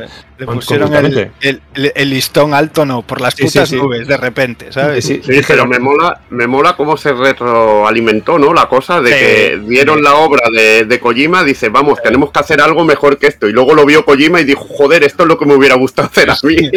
Eso es brutal, tío. Se chuparon los penes y cerraron el Ya te digo, tío. y bueno, como antes nos comentaba Evil, que el apartado cinematográfico del juego y todas sus escenas narrativas que nos acompañan durante toda la historia estaban pensadas para contarse en unas dos horas eh, eh, de cortes repartidas a lo largo del juego. O sea que fíjate qué bestialidad en, la capacidad de un CD de PlayStation 1. Qué, qué locura, esto a lo mejor una PlayStation 2 era algo más común. Pero según el propio Matsuno, eh, con la intención, eh, tenía la, intención de que mm, el juego en realidad tuviera un aspecto de una peli dramática de sábado por la tarde, una peli muy ligerita, eh, más que de un blockbuster de cine, más que un peliculón de estos que podemos ver al cine de ahora. Es decir, volvemos otra vez a la humildad en comparación con el propio Kojima. Porque Matsuno quería algo, en principio, alegre, fácil de digerir, algo sencillito, eh, pero creo que lo siento mucho, no le salió bien. De ninguna manera, no le salió bien porque en contra de Gran Story está envuelto en temas profundos, una historia muy dura y llena de complejidades. Un juego que con un grandísimo aroma y toque lo que podemos llamar isabelino, eh, centroeuropeo, em, no sé, muy alejado quizá de todo ese tipo de juego que había más japonés en, en aquel momento, muy muy diferente en aquel momento. Y muy diferente a un Final Fantasy o muy diferente a cualquier otro tipo de RPG, cualquier juego de PlayStation de aquel momento. Y bueno, eh, un juego que yo siempre lo he visto de esta manera, que creo que los grandes eh, creadores meten su propio corazón y su alma dentro de los juegos, porque es un juego cargado del alma de todo el equipo, eh, siendo un reflejo de sus propias experiencias y vida, siendo un ingrediente más dentro de, la fórmula que conforma todo el universo de Bagan Story. Y esto viene acompañado, acompañando a Matsuno de siempre, y él mismo nos habla en una de estas entrevistas que hemos estado leyendo estos días de, de que cuando en Final Fantasy Tactics se habla de la sociedad de clases es un poco del reflejo de cuando él mismo llegó a Square, en donde la gente eh, era eh, como había gente que allí era como dioses o como reyes, eh, porque llevaban muchos años, tenían muchos años de experiencia y él llegó siendo prácticamente alguien pequeñito. Y que esa relación con gente más superior, pues es un poquito lo que le influyó un poquito para contar esta historia de esa sociedad de clases. Y bueno, en Vanguard, Matsuno que quiere contarnos el cómo creo que uno de los grandes temas que tiene el juego es el cómo la, la, forma en que se transmite la información y los hechos puede cambiar drástica y dramáticamente dependiendo del emisor. Y esto, para mi gusto, eh, tiene una relación directísima, directísima, pero muy, muy directa con toda la literatura del siglo XVI, muchísimo. Y es imposible eh, estar viendo las imágenes, leyendo los diálogos o leyendo sobre el propio juego y, no ver temas en los que cual la comunicación es el arma de doble filo en, textos y en temas como los de Otelo o La vida es sueño o el, el Fausto de, Christopher Marlowe o incluso, eh, para tener algo también aquí más más español con Valle Inclán y ese romance de lobos, donde la traición, la comunicación, el te digo una cosa, cómo se retuerce esa información, cómo alguien utiliza la información de una manera, de otra, cómo le cae a otra persona. Creo que es un tema muy universal, pero muy pocas veces tratado de verdad hacer un videojuego con la profundidad que se, se trata aquí en este juego. Creo que es uno de los grandes puntos y muy interesante. Y este punto de la comunicación, incomunicación o comunicación selectiva, por llamarlo de alguna manera, es para mi gusto la piedra angular eh, que nos quiere contar Matsuno eh, a través de las eh, cinemáticas y diferentes escenas que nos propone durante, a lo largo del juego. Pero todo esto sin querer regalar nada al jugador. Más bien todo lo contrario, quería hacer que el propio jugador pudiera coger retazos de la propia historia y entretejerlo y que pudiera sacar sus propias eh, conclusiones.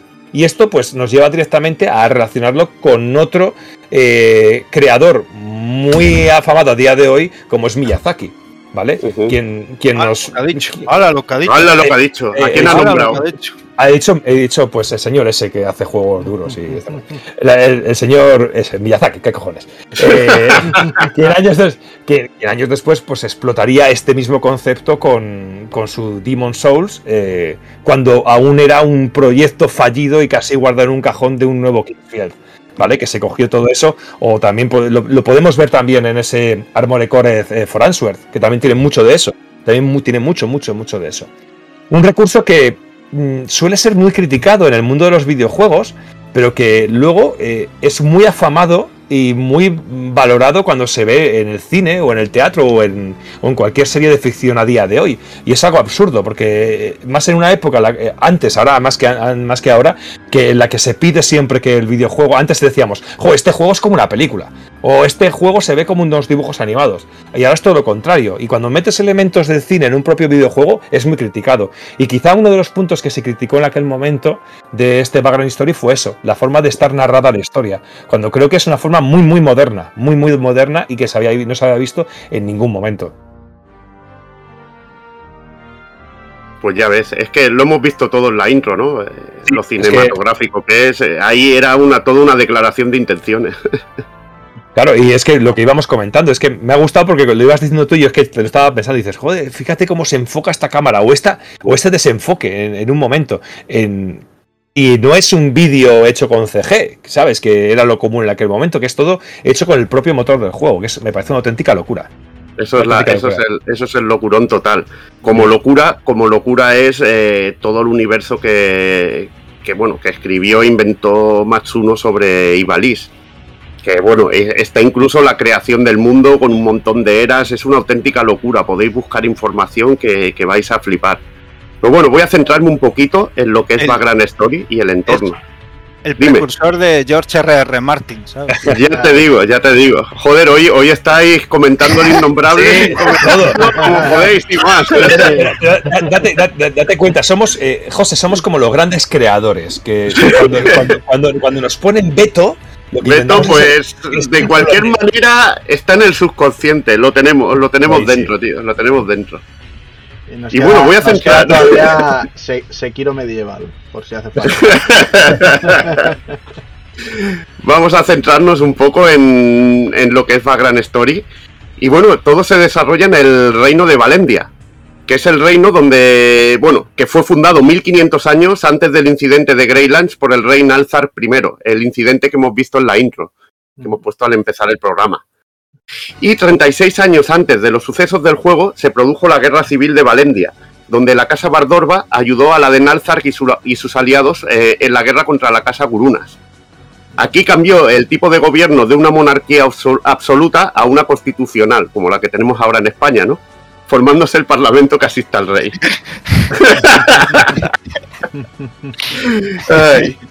cachondo, ¿eh? sí, sí, muy curioso. Muy curioso. La Casa Bardorba se convirtió entonces en una poderosa voz dentro del Parlamento en el nuevo reino de Valendia.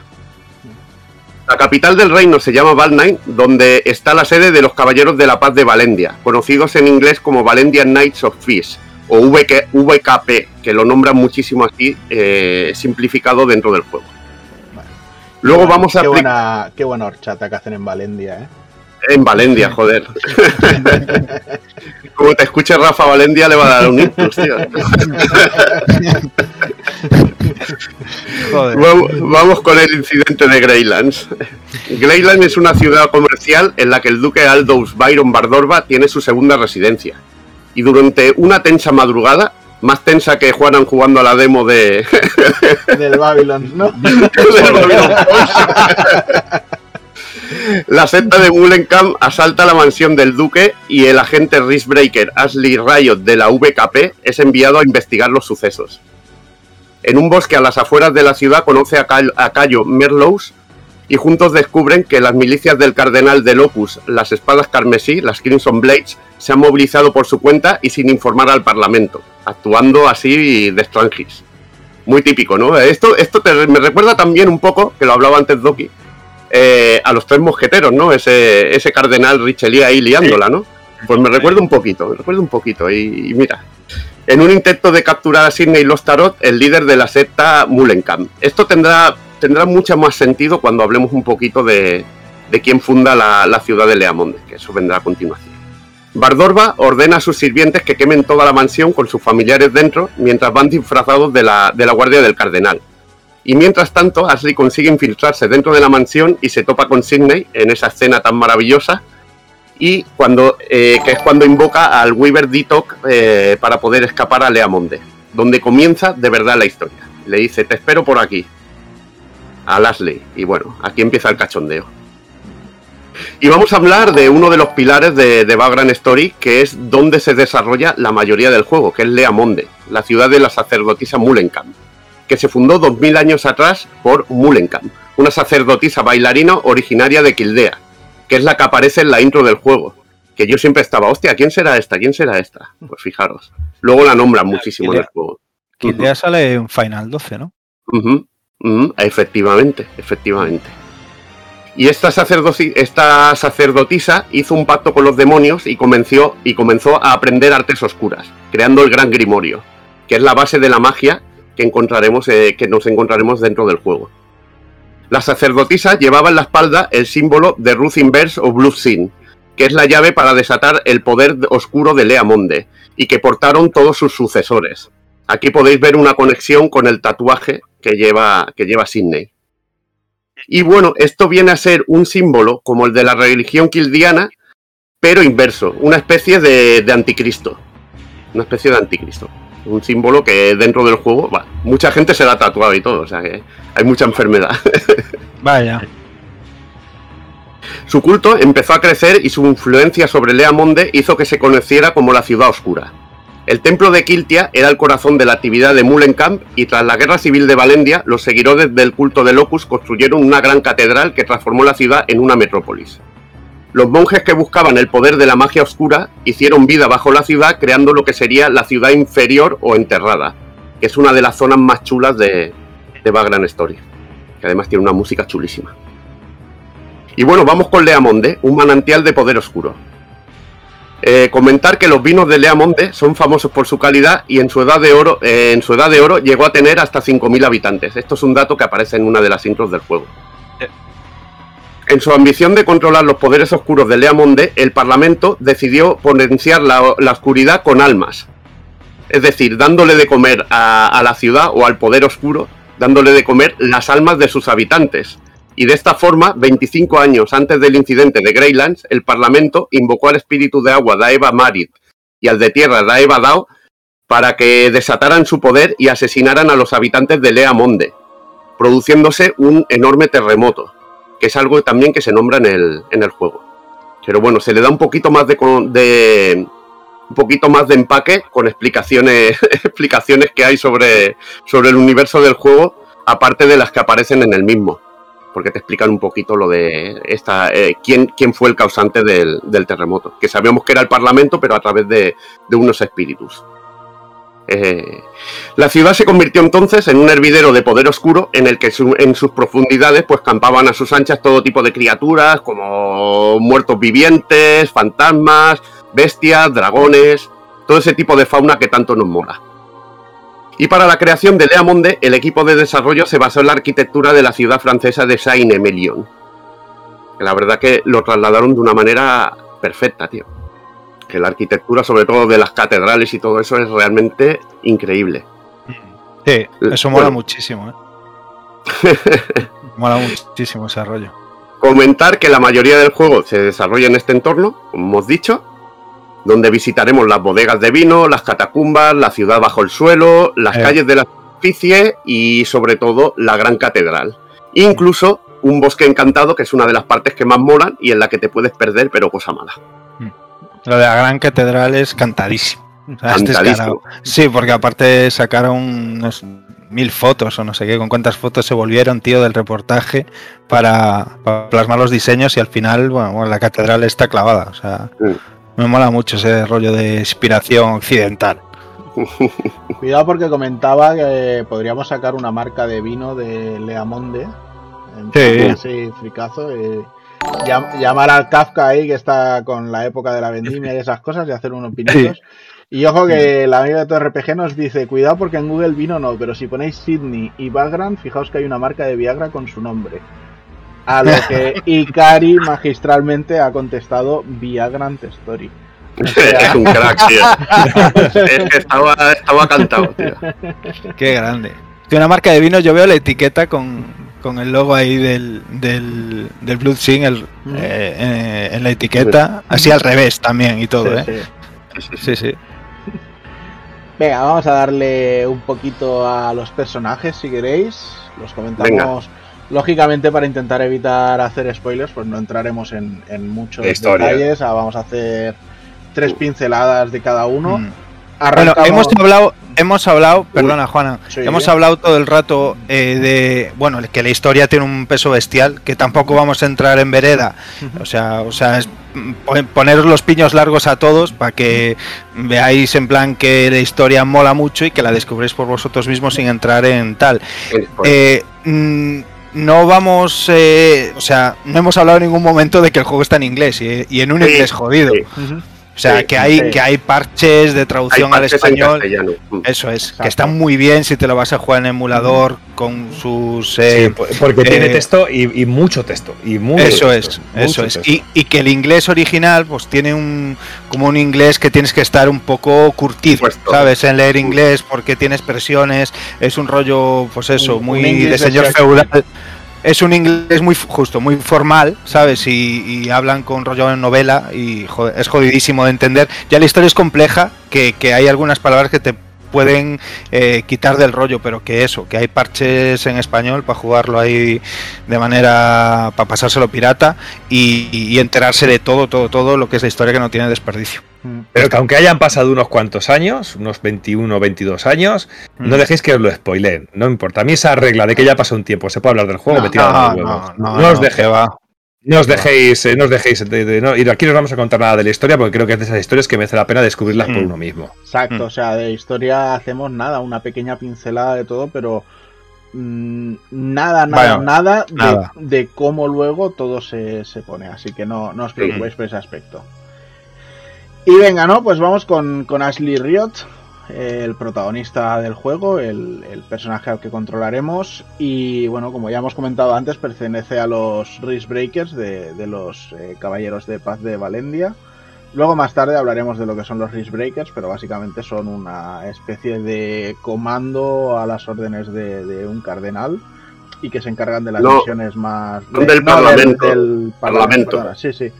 Y que se encargan de las misiones más, más jodidas de llevar a cabo. Pero bueno, luego, luego lo comentamos.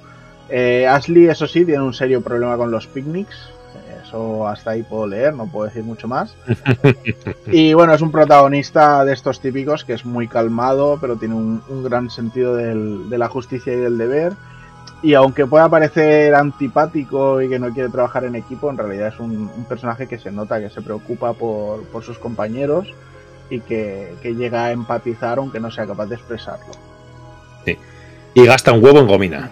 Y gasta un huevo en gomina, exacto. Tiene unos Ya, pelos, yo, yo creo que, que, no sé, que capta señales electromagnéticas con las antenas esas que lleva. Pare- parece familiar de, Sei- de Seymour Wado, el de Final El Fantasy X. Hostia, es verdad.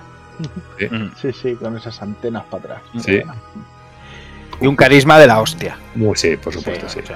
Carisma, pero bestial. O sea, Ujú. ya el semblante, el semblante de la jeta es lo mejor. Bueno, luego tenemos también por ahí a Sidney Lostarot. Eh, bueno, aquí le hemos puesto la- el, el Wyvern así un poquito por, por acompañarle, por hacerle compañía. Y guapo, nada, es el, el líder del culto barra secta Mullenkamp y predica sobre la debilidad del ser humano y, y el inminente fin del mundo. Luego es, es curioso de dónde proviene toda la, la financiación de esta secta. Es, curioso ir dándose cuenta de todas estas cosas, pero bueno. Al principio del juego tenemos un encontronazo con él, que es cuando saca el Charizard este que, que vemos. Y, El, el Charizard. y si, no, si, no, si no llega a sacarlo de la Pokéball, el juego se hubiera acabado rápido. O sea, ahí sí que no hubieran tenido problemas de producción, ni, ni de tiempos, ni de nada. El juego se acaba rapidísimamente. Oye, ojo que me mola mucho cómo diseñó Yoshida los, los dragones chepudos, ¿sabes? O sea, me flipa mucho ese rollo. Oye, tú, tú, cárgate ese cuello, tío. Es que no queda otra. Si te vas a Ya, pensarlo, ojo. Sí, además es para llegar mejor para abajo. Pero bueno, Mm. eso es de, de agacharse a comer gente. ¿no? Joder. Como, como la como le pasaba a la madre del rey emérito, ¿no? De, de beber del Sí. grifo. Sí, Dios, tío. sí. De tocar el violín. No dijo puta. Ya te digo. En fin, Pues- nada, pues Pensé que, pensé que iba a decir alguna burrada de autofelaciones o cosas Sí, de sí, esas, de pero bueno. no, No, yo espera- me esperaba uno de estos con Stephen Hawking, tío, alguna de No, estas dame. Dame, dame. Tú dilo, hijo puta. No, venga. Nada. Bueno, seguimos con Sidney. Tiene una relación oculta con la familia Bardorba y, los oscuros poderes que rodean a, toda Leamonde y, y- y todo lo que es la, la historia en sí del juego. Y bueno, como un buen líder de secta, pues es carisma en estado puro, es muy manipulador, sabe manipular y llevar a la gente a su terreno y convencerles para que hagan lo que, lo que quiere y por supuesto siempre mirando por sus propios intereses personales. De Mario brazos y, y garras en las manos, maravilla. Sí, eso no, no comentaremos mucho tampoco sobre ello. Pero bueno, ahí va un poco el Phantom Pain, ese que decía José al principio. Phantom Pain. Luego el siguiente personaje es John Harding, que es eh, la mano derecha de, de Sidney. Y bueno, tienen una relación más de amistad que de líder esbirro. Mm, a lo mejor los dos están de acuerdo con eso, o a lo mejor solo uno de ellos, no lo sé. El, el tiempo lo dirá, pero bueno. Se une al culto de Mullenkamp después de que el gobierno le traicione y si no recuerdo mal tenía un hijo pequeño que lo perdió también. y bueno, es algo que le tiene un poco trastornado. Y bueno, pues se encarga de custodiar a los prisioneros de Sidney cuando secuestran a, a Joshua. Y de hecho llega a mostrar afecto por él. Eh, ¿Mm? estoy perdiendo, Juana. ¿Me pierdes? ¿A quién pierdes? Ah, no. Yo lo escuché. ¿no? Yo lo Vale, vale. bien, yo lo he escuchado bien, ¿eh? Vale, vale. Vale, vale. Pues nada, falsa alarma. Hostia, si yo juraría que le entendí, piérdete, Juana. Que podría haber sido. Bueno, ya podría. llegará un día, llegará un día que lo haga, pero bueno. Me gustaba muchísimo así de la nada, en el medio y medio. El pavo hablando, eh, piérdete, Juana. Yo me lo llega a decir y desactivo un momento la cámara y me voy a hacerme un café y vuelvo. Siga usted, siga usted. bueno, pues eso, ¿no? Y, y, bueno, luego Cayo, que ahora hablaremos de ella, pues aprovecha un poco esa, esa empatía que acaba de mostrar John so- hacia, el, hacia Joshua por, por ser un, un crío pequeñito. Un crío. Lo de, lo, lo de los poderes, eh, en este caso eh, es un poder que, que tienen varios personajes al estar bajo la influencia de, de Lea Monde. Ese, son poderes que van varían según la persona, ¿no? Sí, Por ejemplo, hecho, Ashley puede, sí, sí, no, Ashley digo- puede ver a través de los ojos de otra persona y, y dan momentos realmente de los momentos más chulos del juego. Sí, de hecho de, de John Harding se dice que también tiene la capacidad de invocar monstruos, pero realmente no se demuestra nada de ello en el juego. Quizá en alguna de las partes que, que había planificado si no llegaron a salir. Sí, no pero bueno, no sé si sabrá invocar monstruos, pero poner sellos a las puertas sí que sabe. Sellos mágicos a las puertas sabe un rato. Hijo, hijo puta.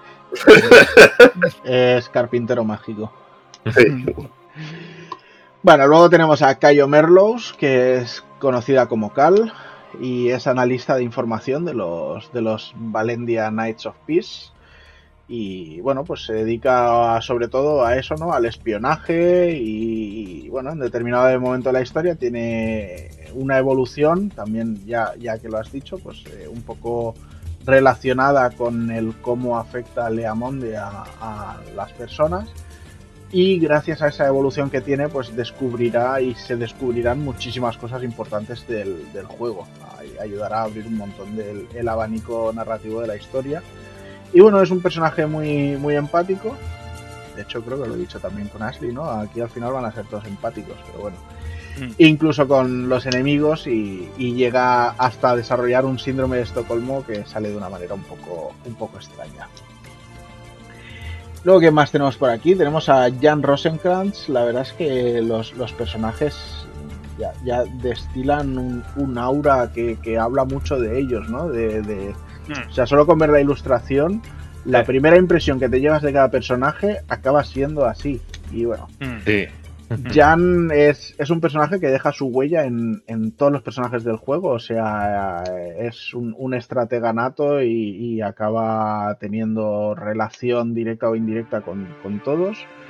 Antaño fue también un Breaker y compartió misiones con, con Ashley hasta, hasta, un determinado accidente o incidente que se revela en, en algunos momentos del juego y luego se le asignó que investiga, investigase todo lo que estaba ocurriendo con, con Leamonde y bueno, y ahí pues eh, empezó a mostrar su interés por querer manipular tanto a, a los eh, Crimson Blades como a toda la gente del, del culto de, de Mullenkamp. Un poco como que él, él quería ser el, el, centro de todo, ¿no? Y también hay que decir que no se lleva muy bien con las estatuas. Esto es niño. guiño. Luego tenemos por ahí a Romeo Gilderstern, y bueno, si pensabas que Sidney era el principal antagonista del juego, pues eh, ya, ya, ya, nos irás contando. Porque este Romeo es, es, más malo que la peste, el cabrón.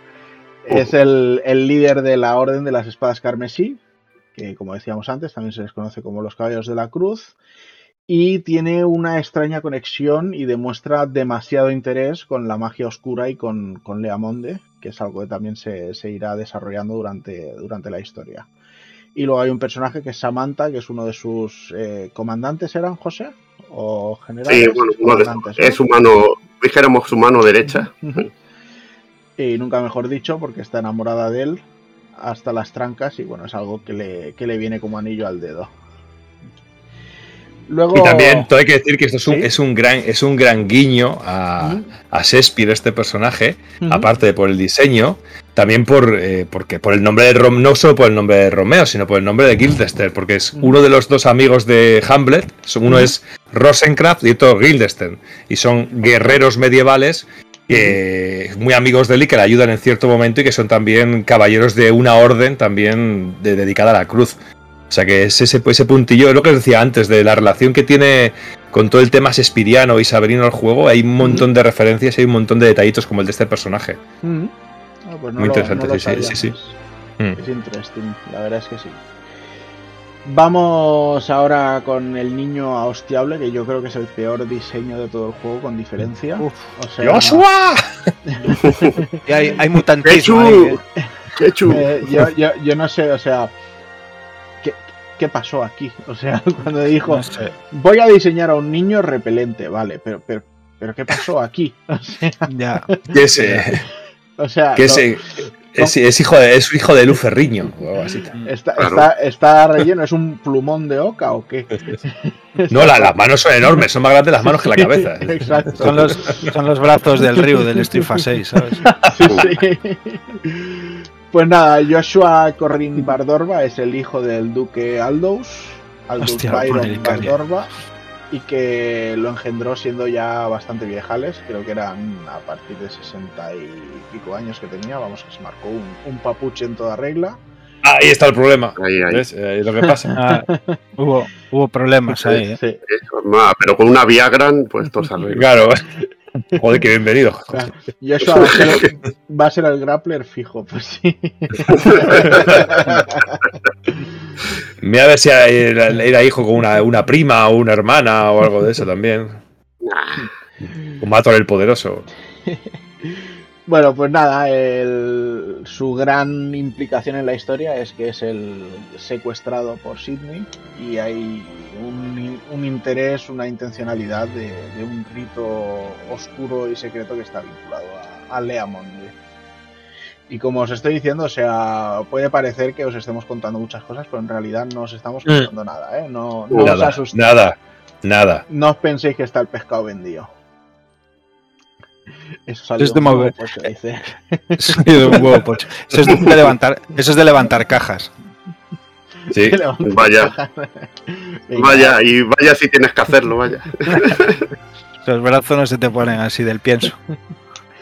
Y luego ya tenemos a Aldous Byron Bardorba, que es el duque, y a vosotros no sé, pero a mí me recuerda al, al eunuco de Juego de Tronos. Sí, Sí, vaya, vaya. Totalmente. Los balis. Lord Valis, sí. Pues nada, el bueno de Aldous es un héroe de la Guerra Civil de Valencia y posee una gran influencia como, como figura política en, en toda la ciudad y en, y en el reino, de hecho. La verdad es que no sale mucho más en el juego. No podemos tampoco mencionar mucho más de él sin hacer spoiler, pero bueno, eh, le vamos a dejar aquí. Y luego, si bien no hemos entrado directamente en ellos, está toda la orden de las espadas carmesí o los Crimson Blades, que en inglés mola más, queda más eh, rompedor. Que bueno que es una organización militar que vemos eh, liderada por Romeo Gilderstern y responden ante el cardenal Batustum. Y aquí sí que hay unos cuantos personajes que no los voy a mencionar yo, pues, pero se lo voy a dejar a Levil porque si no se mosquearía acabaré diciendo, pero no está Tessa, no está no sé quién, no está no sé cuánto. Entonces aquí No, a paso ver. para que los pueda. A ver, no tienen, no tienen la importancia o el peso, aunque yo creo que en la idea original, con tantas horas que, y tanto contenido que se quitó, yo creo que sí que lo iban a tener. De hecho, de hecho en, la form- en forma de enemigos que te van saliendo durante el juego, hay momentos muy buenos con ellos.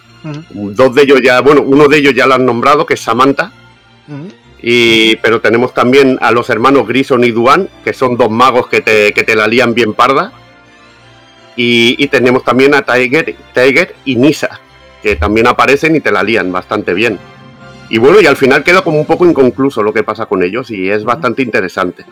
Bastante interesante toda- bueno, cómo aparecen en el juego y la, y la que lían.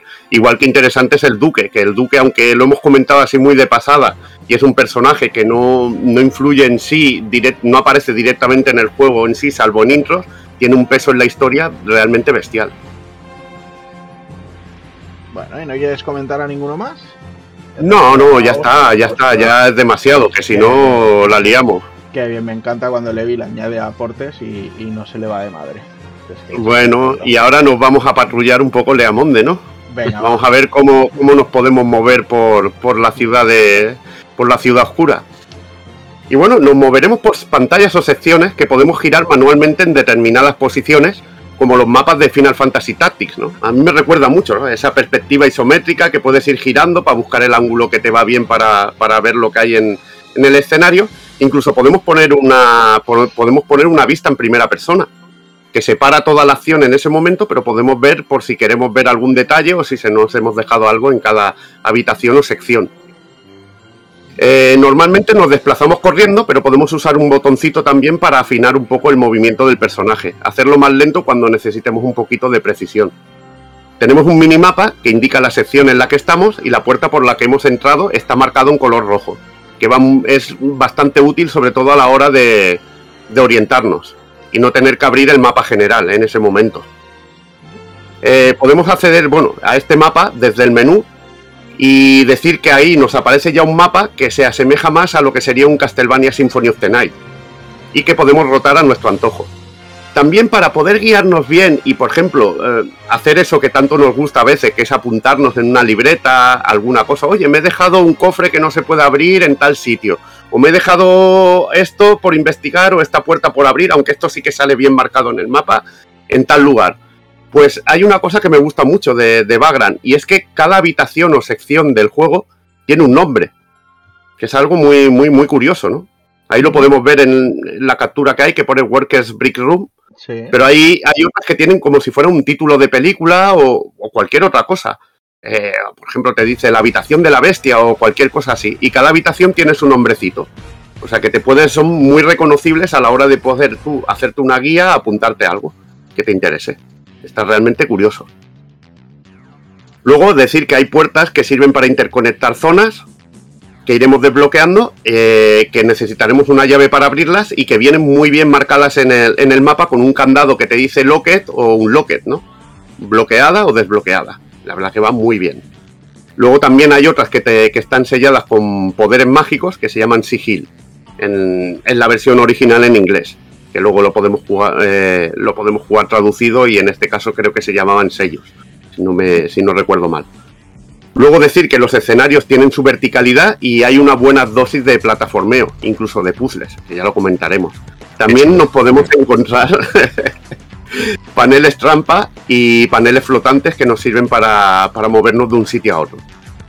Hay, un momen- hay cierto momento en la catedral que hay unos paneles flotantes que me acordaba de la madre que parió a... Vamos. que son una cabronada pero cosa mala. Que encima juegas con la física de una manera brutal.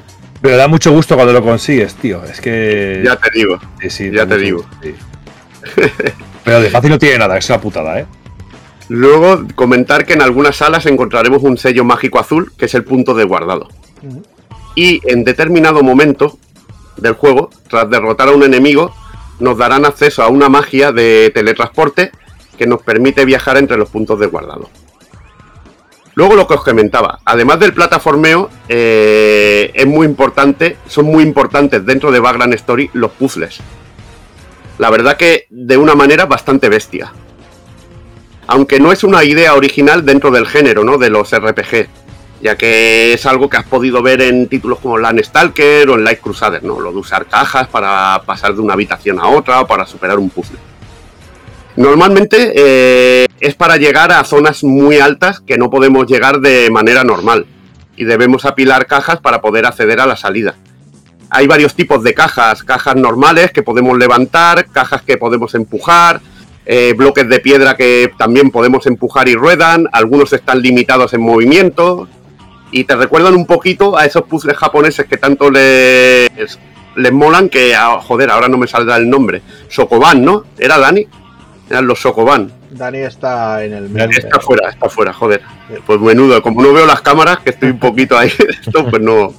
Pues bueno, los puzzles tipo Sokoban, en este caso. Incluso hay unos bloques magnéticos que podemos usar si usamos en, en, un, en lo que dijéramos, el color contrario, se pegan, pero se repelen si usamos en el mismo. Y flotan en el aire y nos permiten llegar a lugares inaccesibles. Realmente están muy chulos, están muy chulos. Eh, usando pues las propiedades de los cubos, cómo moverlos en el escenario, tanto en el suelo como de manera vertical, superaremos diferentes, diferentes habitaciones. Y incluso dentro del juego hay una opción en la que nos permite desactivar los puzzles eh, que ya superemos en una habitación, porque si no se vuelven a reiniciar, si no tenemos esa opción quitada. Y realmente pues se te puede hacer un poco tedioso, ¿no? De que, hostia, he hecho ya el puzzle de esta sala, vuelvo a entrar y tengo que volver a hacerlo, ¿no? Pues, pues tienes una opción para volver a entrar a esa sala y que ya esté el puzzle hecho. Pero si quieres, si quieres volver a entrar y, que, y volver a hacer el puzzle, hay una especie de minijuego de tiempo en el que te dan un, un título así a forma de, bueno, como dijéramos, de, de cachondeo, ¿no? De, hostia, me he hecho el puzzle tan rápido y me dan un titulito, para retarte un poquito. Pero en mi caso yo la verdad que recomiendo el desactivarlo, ¿no? Que ya has hecho un puzzle, yo creo que ya pierde su gracia. Exacto, venimos, a lo, venimos a lo que venimos, ¿no? Ahí está, ahí está.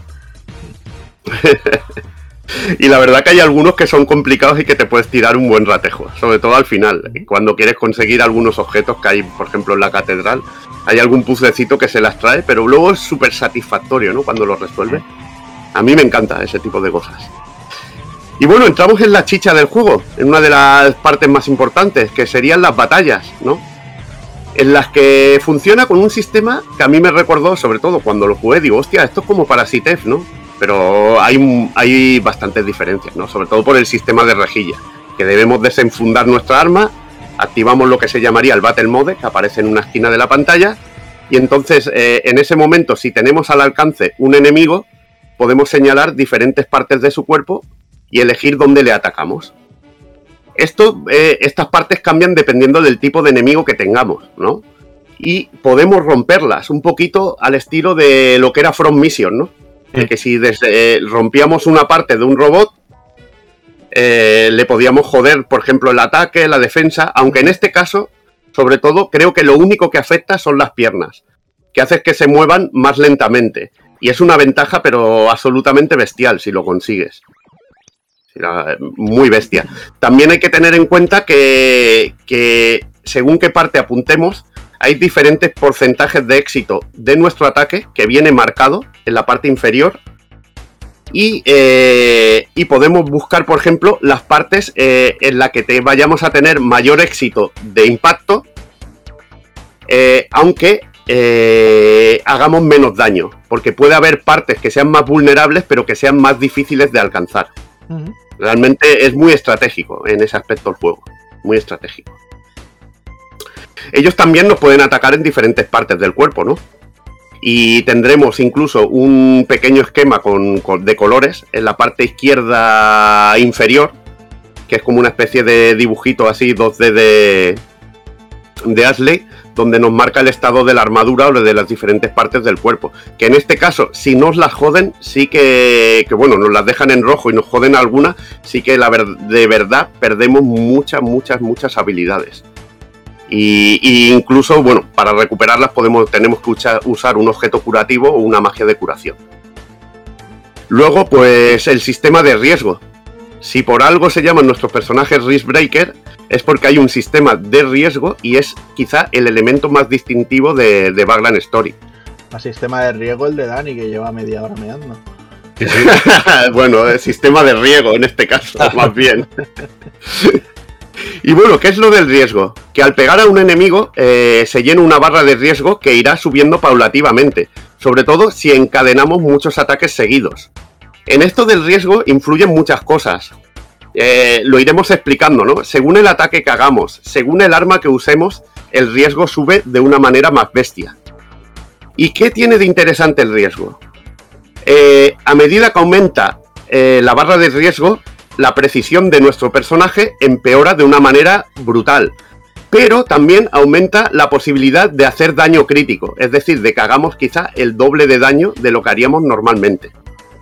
También hay que decir que esto es un arma de doble filo. A mayor riesgo, más vida nos quita un ataque enemigo y pero también nos podemos rellenar más vida con los hechizos de curación hay muchas veces que paras el juego, empiezas ahí a darle a un enemigo como si no hubiera un mañana, sobre todo con el sistema de cadena, que contaremos después, y hostia, tienes el riesgo al 100, en ese momento no puedes atacar o no puedes bajar el riesgo con un ítem, y hostia, de repente te dan una hostia y te pueden matar de golpe. O sea que tienes que tener mucho cuidado y controlar mucho el riesgo, sobre todo si no eres un crack encadenando ataques. Luego lo explicaremos.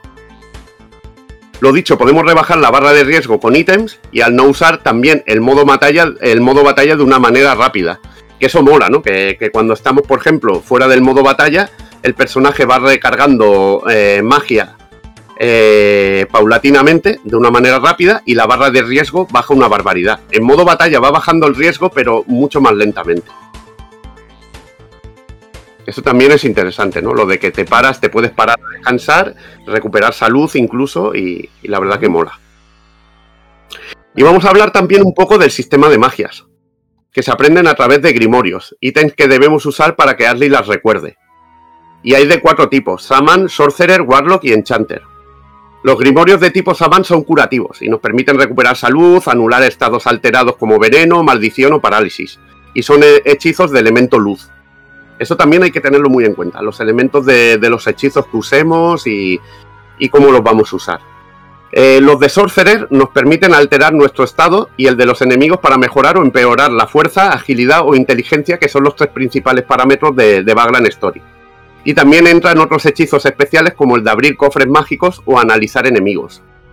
Este es uno de los, eh, de los tipos de hechizos que más usaréis durante el juego y que más recomiendo porque dentro de Sorcerer están eh, los hechizos para aumentarte la fuerza, para mejorar tu equipo, para poner, maximizar eh, lo que dijéramos, las habilidades de tu equipo.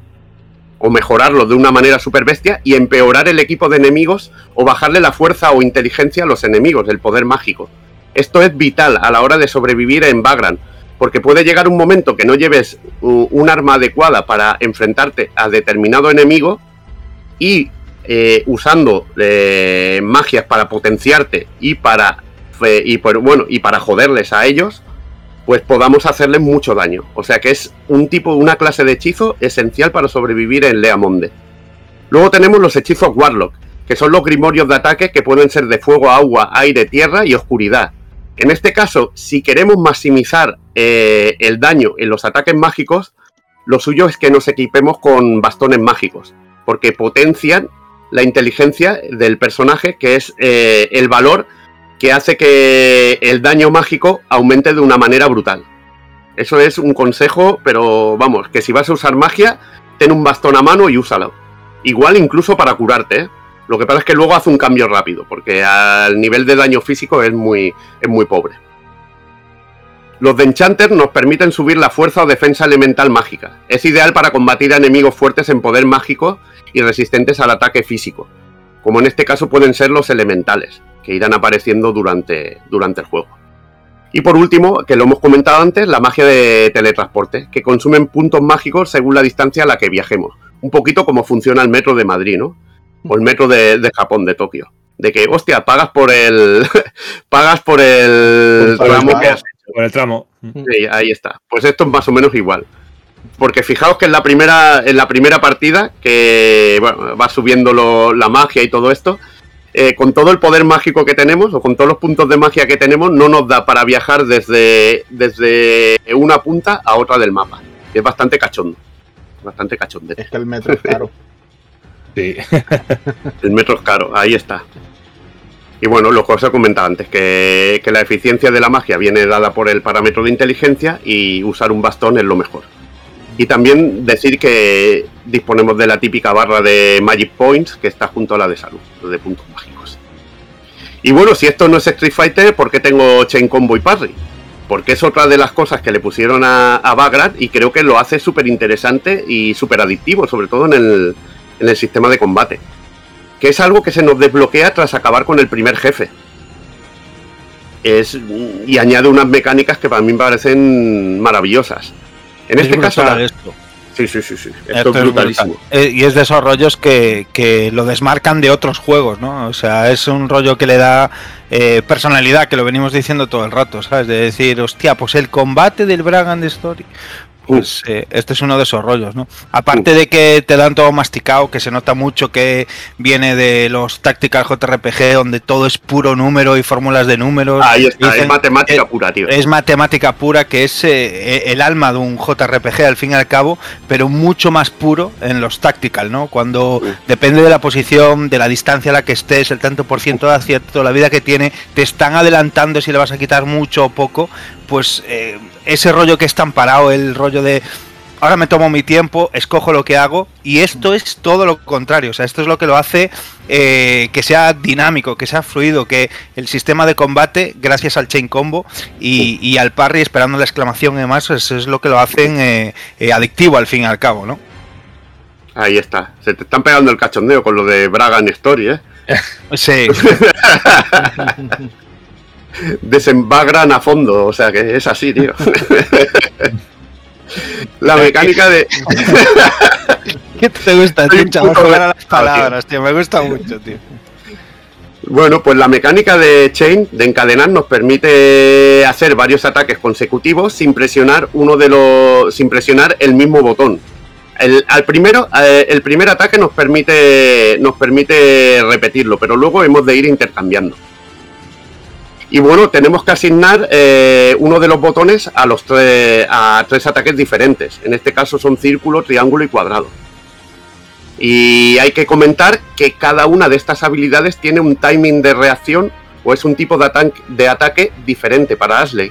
O sea que tenemos que tenerlo muy en cuenta. Pues, ¿cómo funciona un poquito? No sé si habéis jugado a Fantasy Star Online, pero es un poquito así, ¿no? Que hacemos un ataque y de repente aparece como un símbolo de exclamación encima del personaje y es el momento donde debemos pulsar el otro botón para seguir encadenando otro ataque y volverla a dar a ese a cuando salga la admiración en, en, otro momento. Y al final es como un ataque en ritmo, ¿no? Es como una sinfonía. Y tú vas atacando, atacando, atacando y puedes hacer encadenadas de 15, de 20, bueno, una auténtica barbaridad. Eso sí, atente a las consecuencias, porque usar estas habilidades conlleva que gasten riesgo y se te sube la barra de riesgo por, por las nubes. O sea que tienes que irlo usando, pero, pero con moderación, con moderación. Luego comentar que el sistema de parry pues, funciona de una manera similar, pero en este caso debemos darle al botón de defensa, que también podemos asignar tres tipos diferentes, en el momento justo que un enemigo hace un ataque. Y hay que tener muy en cuenta, sobre todo en el, en el parry y en el chain, de que cada uno de estos tiene propiedades diferentes. ¿Qué quiere decir? Que, por ejemplo, en ataque podemos tener eh, Gain Life, como sale aquí en la foto, que es que cuando usemos ese ataque le quitemos vida, un tanto por ciento de vida respecto al ataque principal al enemigo. O que le podamos robar magia. O que podamos, mm, por ejemplo, hacer un 70% del daño principal. Pues ese tipo de cosas hay que tenerlas muy en cuenta. Y en el caso de la defensa es más importante, porque hay parries enfocados en magia y parries enfocados en daño físico. O sea que tienes que tener muy claro al botón que darle y en el momento justo que darle. Pero es súper interesante porque cuando lo dominas puedes hacer auténticas barbaridades y te pueden salir combates auténticamente perfectos, tío. Y son una pasada, tío. Una pasada. Y ahora vamos a hablar un poquito de las armas, del arsenal para un Breaker. Y en este caso, mm, pues hay dagas, espadas, espadas a dos manos, hachas, hachas a dos manos, mazas, mazas a dos manos, bastones mágicos y lanzas. Eh, comentar que las armas a una mano se pueden combinar con un escudo. Y las armas se componen de mango, eh, que vendría eh, de un mango o empuñadura, y una pieza de metal como filo, y muchas de ellas incluso permiten que incrustemos joyas que dotan al arma de habilidades especiales. En este caso, las joyas van incrustadas en lo que sería la empuñadura del arma, en este caso ya sean mangos para las hachas o, empuñadura de, lo que sería una espada. La sujeción, que sería. Eh, las armas pueden ser de diferentes materiales, como cuero, madera, bronce, hierro, acera, plata y damascus, que son las más raras de todas. Y es donde entrarían la categoría de armas Ultimate, que son las más bestias. Las más bestias y las más geniales. Eh, a diferencia de, otros RPGs, pues en este juego no hay ni pueblos, no hay tiendas, o sea que las armas las encontraremos en cofres o en forma de drops o las que suelten los enemigos al liquidarlos. Y las podemos encontrar ya montadas enteras o en forma de, o desmontadas en forma de filos y mangos que podemos combinar para formar un arma completa.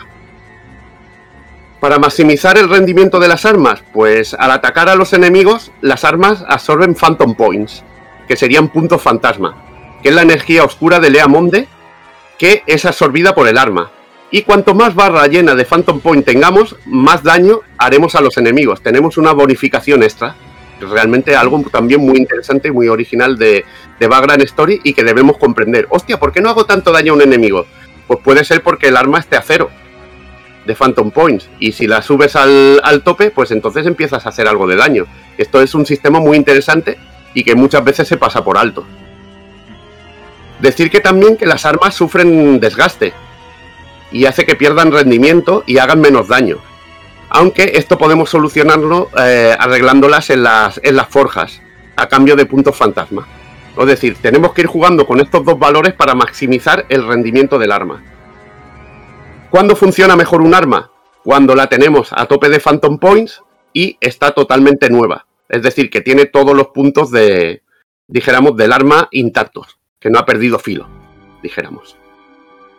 Hay habilidades de ataque incluso que nos permiten recuperar el desgaste de las armas, que sería el templado. O cambiar incluso los puntos fantasmas por daño adicional. Esto es una de las tácticas que os puede funcionar con algún jefe que se os haga chungo en Background. Puedes, por ejemplo, coger una ballesta, ir jugando en el juego, llenarla de Phantom Points y que, por ejemplo, esa ballesta tenga 150 puntos de Phantom Points. Pues hay una habilidad que te permite que cuando ese golpe entre en cadena, te lo cambie el daño por los Phantom Points. Y gastas los ciento y pico puntos de Phantom Points en daño. ¿Esto qué es? Te preparas tres o cuatro armas de estas con los Phantom Point llenos y un jefe que te cuesta un huevo, le metes tres o cuatro putazos de 100 puntos o más y te lo has cargado. Pero realmente lo has reventado. Y son tácticas que puedes usar en background y que mucha gente igual no conoce. Mm. Y que son la más de interesantes. Y te facilitan la vida con tu. Qué, qué- qué importante, tío. O sea, qué importancia le dieron a, a las armas en el título. ¿No? O sea, eh, a explotar al 100%, eh, bueno, algo como las armas del juego, que en otro JRPG pues no pasa por un equipamiento y que a lo mejor puedes mejorar o puedes darle X propiedades. Y aquí eh, todo el tema de- del armamento, tío, es, eh, vamos, o sea, fundamental, ¿no? Es lo que le da un poco cara y ojos al sistema de batalla. Sí, es que es una puta locura. Es lo que os he comentado antes. No hay roleo de hablar con peña, no hay roleo de comprar en tiendas Mm. y otras cosas, sino que es más bien eh, el tú cómo, cómo crees y cómo utilices las armas y las armaduras. Mm. Y el abanico Es más bien- estratégico que te da. Sí, es más bien de gestión, de tu gestión Eso de es. equipo. Eso Es un concepto totalmente diferente al de otros RPGs. Sí. Que ahora, ahora, por ejemplo, por suerte se está recuperando. Por ejemplo, en el Final Sí. 7 Remake está muy chulo cómo Sí. gestionan las armas. Luego, eh, otra opción de ataque que tenemos son las Breakars. Que es que cada diferente tipo de arma tiene a su disposición eh, este tipo de ataques. Que se desbloquean al usarlas con un sistema de puntos de experiencia. Si bien nuestro personaje no tiene puntos de experiencia que tiene que ganar mm, ganarlo, ganárselos de otra manera que luego explicaremos. eh, las armas, las armas sí que tienen este, este sistema y también, y también los chain combos, que creo que no lo he explicado en, antes, que los ataques encadenados y parry, al irlos usando eh, bien, pues vamos ganando puntos de experiencia que desbloquean nuevos, ataques nuevos ataques encadenados y nuevos tipos de parry a diferentes niveles. Y cada vez que vamos ganando uno, nos van pidiendo más puntos como requisito para desbloquear otro nuevo. Esto es muy interesante también a la hora de, a la hora de aprender todo con, con Ashley. Me, me- me encanta el, el estar viendo la ilustración que hay puesta en, en, esta, en esta slide, por ejemplo, y que me recuerde tanto a- al Triangle Strategy o, o al Octopath o lo que sea, ¿eh? con, con los colores, con el uso de, la- Sí, de sí, los sí. brillos y, y demás. Es, que es, es brutal. Sí, Ujú. se nota un montón. Bueno, eh, hay hasta cuatro tipos de ataque especial por arma. Y estos poseen atributos especiales que en muchos casos ignoran los que tienen la propia arma. Que eso luego lo explicaremos, ¿no? Que cada arma tiene unos puntos de afinidad contra determinados enemigos y determinados elementos mágicos. Que eso es, eso te lo tienes que saber, vamos. Tienes que mirarlo en el estado del arma porque es primordial para sobrevivir. Mm.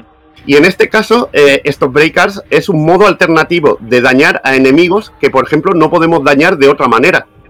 Si vamos armados con un arma, por ejemplo, que se especializa en matar humanos, pero con los dragones es un ñordo, podemos tener una breaker que es ideal para acabar con dragones, por el tipo de, de elemento que tiene, por el tipo de propiedad que tiene. O sea que esto tenéis que tenerlo muchísimo, muchísimo en cuenta. Que ignora eh, los parámetros del arma y tiene sus propios parámetros de daño. Y es súper interesante. Estos ataques son propios de los Risk Breakers y Ashley los olvidó tras su lavado de cerebro por parte del Parlamento. O sea que es una de, es lo típico, ¿no? Del personaje que empieza con amnesia y va recordando los ataques, pues lo meten con este sistema.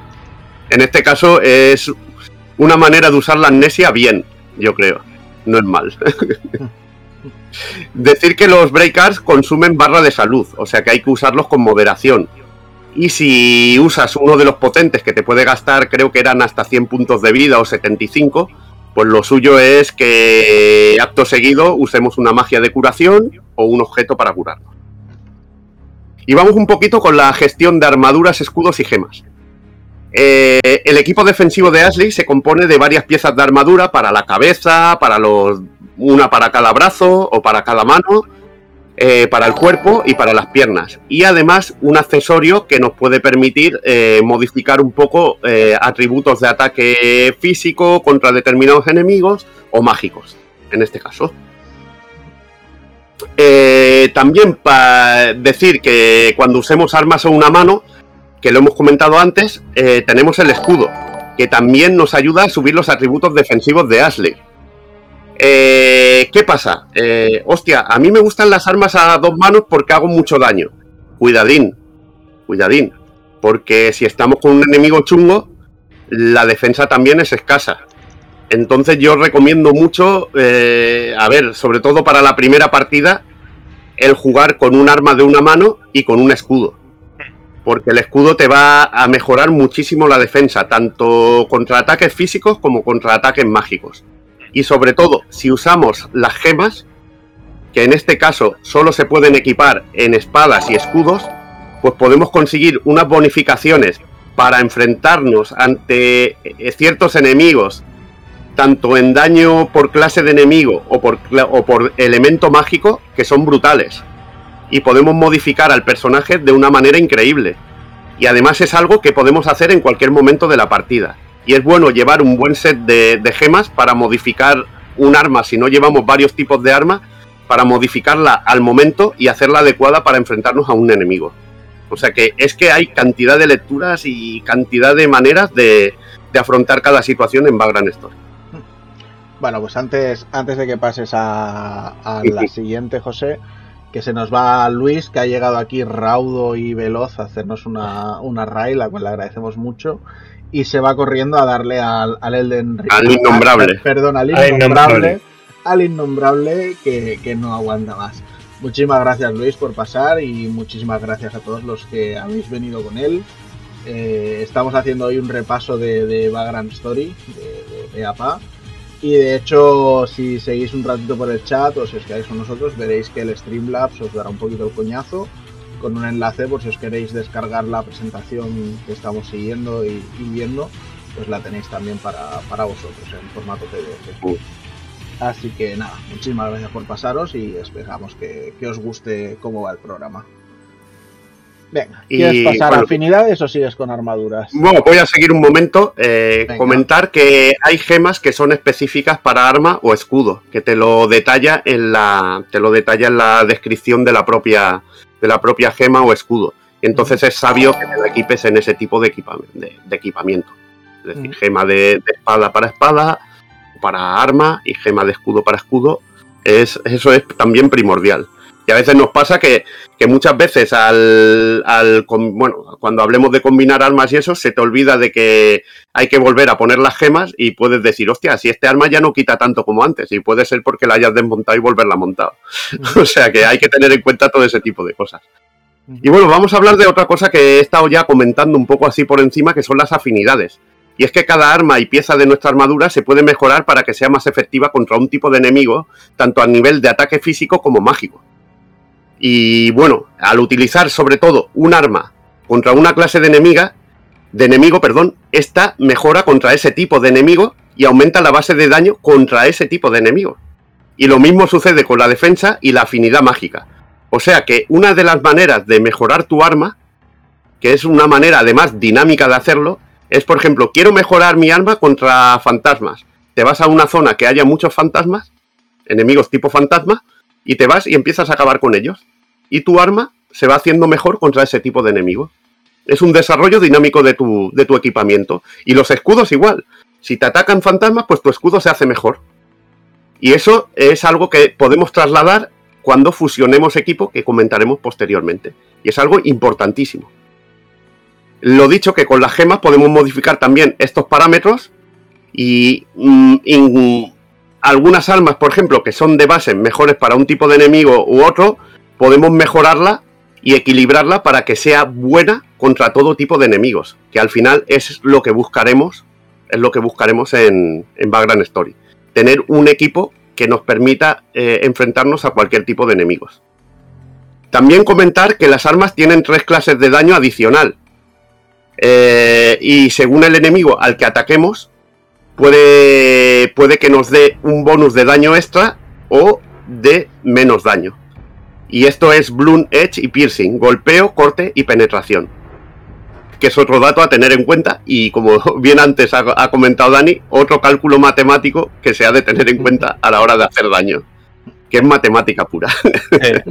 es que mola mucho porque en realidad el, el bueno, el JRPG o el juego o el rol en sí, eh, esta es todo pura estadística, ¿no? O sea, son todos números asignados a diferentes rollos y es que aquí lo explotan a, pero vamos, o sea, a niveles increíbles, ¿no? O sea, con, todos los factores que están aparte entrelazados entre sí, o sea, que hay más cálculos matemáticos aún, ¿no? Según las combinaciones que vayas haciendo, tío, es que es, eh, es bestial, es bestial. Solo una mente enferma pudo diseñar eso.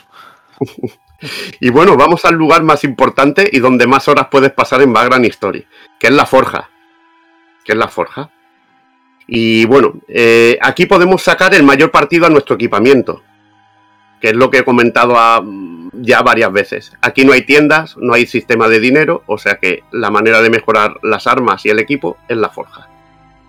Lo hemos comentado, cada arma, cada pieza de armadura es de un elemento o de un material distinto entonces las podemos, las podemos combinar dentro de la forja. Las armas se pueden desmontar en cualquier momento, al igual que podemos equipar gemas en el menú de setup. Pero al entrar en la forja se nos abren nuevas opciones porque podemos aquí reparar el equipamiento, que es algo que había comentado anteriormente, combinarlo y fabricar armas completas. Quiere decir el montar un arma, que en este caso pueda ser un filo que tengamos y un mango o una empuñadura de una espada y es la más de interesante. Ya te digo que aquí es donde puedes perderte horas y horas. Si una partida te ha durado 40 horas, puede que hayas pasado 10 o 15 en la forja, tranquilamente, haciendo combinaciones. porque es una auténtica locura y te enfermas, pero cosa mala. Hmm. Y vamos a hablar un poquito del arte de la combinación, que es la manera de mejorar el equipamiento en este juego. Como no hay un sistema de subida de niveles y parámetros de nuestro personaje al uso, pues hay que mejorar el equipamiento podemos ir aguantando, pues, encontrándonos lo que hay por ahí. Pero si queremos maximizar nuestro, nuestro daño, lo vital es combinar dos piezas de equipo. Hemos de experimentar, pues, las combinaciones. ¿Cómo funciona un poquito el sistema de, de? Eh, a veces al combinar mm, armas diferentes, obtenemos otro arma completamente nueva. Lo suyo es intentar combinar armas de una calidad similar de diferente material, porque nos va a salir una, normalmente un arma de un material superior y con mejores stats. Y al combinar ese arma con otra, por ejemplo, del mismo tipo, pero del mismo material, podemos subir de categoría ese arma dentro de ese material. O sea que tenemos que ir jugando y experimentando. Para eso tenemos que grabar a veces antes de empezarnos a, a poner a, combinar porque podemos perder un arma buena haciendo una combinación mala. Es decir, hago una combinación de un arma buena con un arma mala y me va a salir un arma peor aún.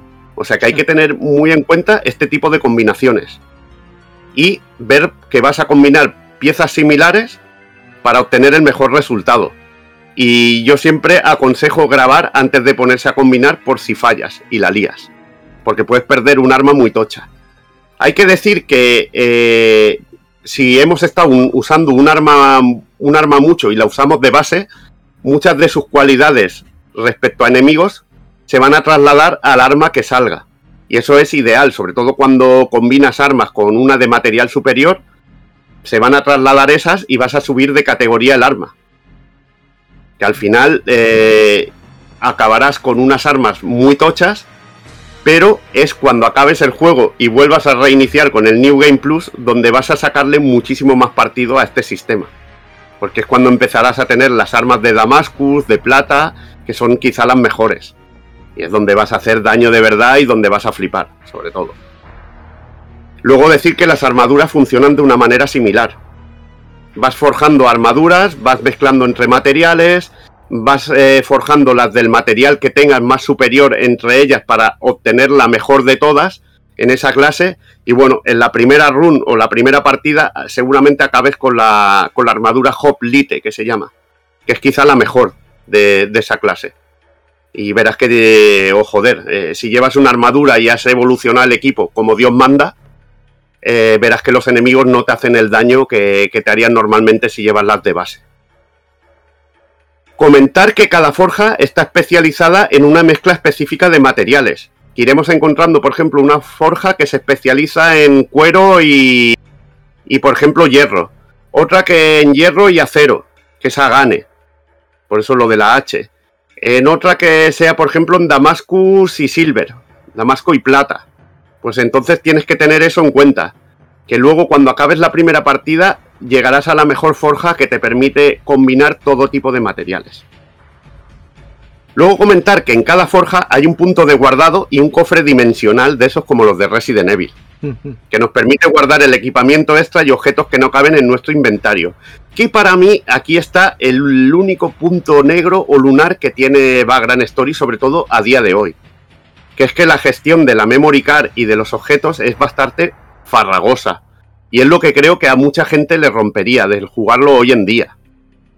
Porque cada vez que vas a guardar cosas en el cofre, tienes que abrir la memory card, tienes que hacer las transacciones y luego guardarla. Y a la hora, por ejemplo, de gestionar eh, equipamiento, que eh, en lo que es el personaje está bastante limitado, creo que estaba a 8 en lo que es armas, creo que son 16 en filo, eh, en armaduras también creo que son 16 pues al final, joder, eh, se hace muy tedioso porque tienes que ir cargando, salvando en la memory card y para mí es el gran lunar de Background Story porque yo creo que eh, es una de las partes más divertidas el ir jugando, fusionando y mejorando tu, tu, equipamiento y se te hace un poco tediosa por este sistema de guardado.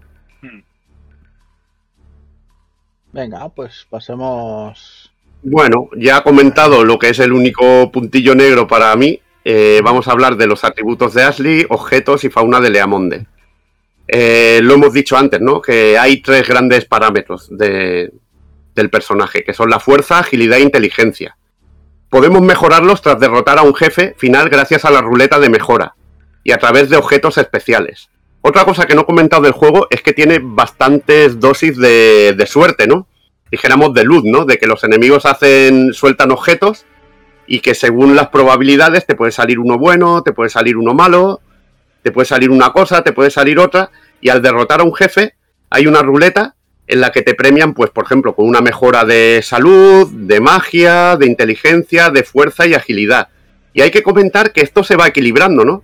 Que por ejemplo, si vamos muy tochos en fuerza y en otro nos toca la ruleta de fuerza, eh, los puntos van a ser muchos menos. Y si los cogemos, por ejemplo, de agilidad, te van a salir muchos más. La posibilidad de que te salgan muchos más de agilidad para intentar equilibrar los parámetros del personaje. Aunque bueno, leyendo por ahí guías y todo, hay truquetes incluso para saber qué te va a salir. Diciendo, oh, lo que te sale en pantalla, siete posiciones después va a ser lo que te va a salir. Y hay peña que tiene medido hasta esto. Es una puta locura y una puta enfermedad. Que yo le doy ahí, vamos, yo le doy a voleo y lo que salga, tío. Ya no tengo tanta ciencia en este caso. Lo dicho, no podemos comprar objetos, estos los obtenemos en cofres y al derrotar enemigos. Y que hay todo tipo de objetos, que eso también no lo hemos comentado, ¿no? Hemos visto que había magias y todo esto, pero también hay objetos curativos que te van dando enemigos, objetos que te, que te permiten curarte estados anormales, incluso objetos que te permiten mejorar los parámetros de Ashley y incluso, y bueno, los más importantes, los de bajar el nivel de riesgo, porque si se nos ha ido de madre el riesgo, hay unas maneras de, de bajarlo a tope pues usando este tipo de objetos. Luego comentar que los vinos de Leamonde son famosos y si encontramos alguno de ellos y lo tomamos, mejoraremos un parámetro eh, principal. No hagáis el lerdo y os lo guardéis diciendo, hostia, esto debe ser algún tipo de coleccionable. No, no, no. Bébete el vino y súbete la agilidad, la fuerza, la salud o la magia. Que luego no lo va. Luego a la partida nueva los vinos no vuelven. Los tienes que volver a encontrar. Consejo, consejo, bebeos el vino si lo encontráis. ¡Viva el vino! ¡Viva el vino! Nos enfrentaremos a todo tipo de enemigos durante nuestras aventuras por Leamonde, como lo hemos dicho antes, muertos vivientes, bestias, fantasmas, dragones, soldados, golems o espíritus elementales.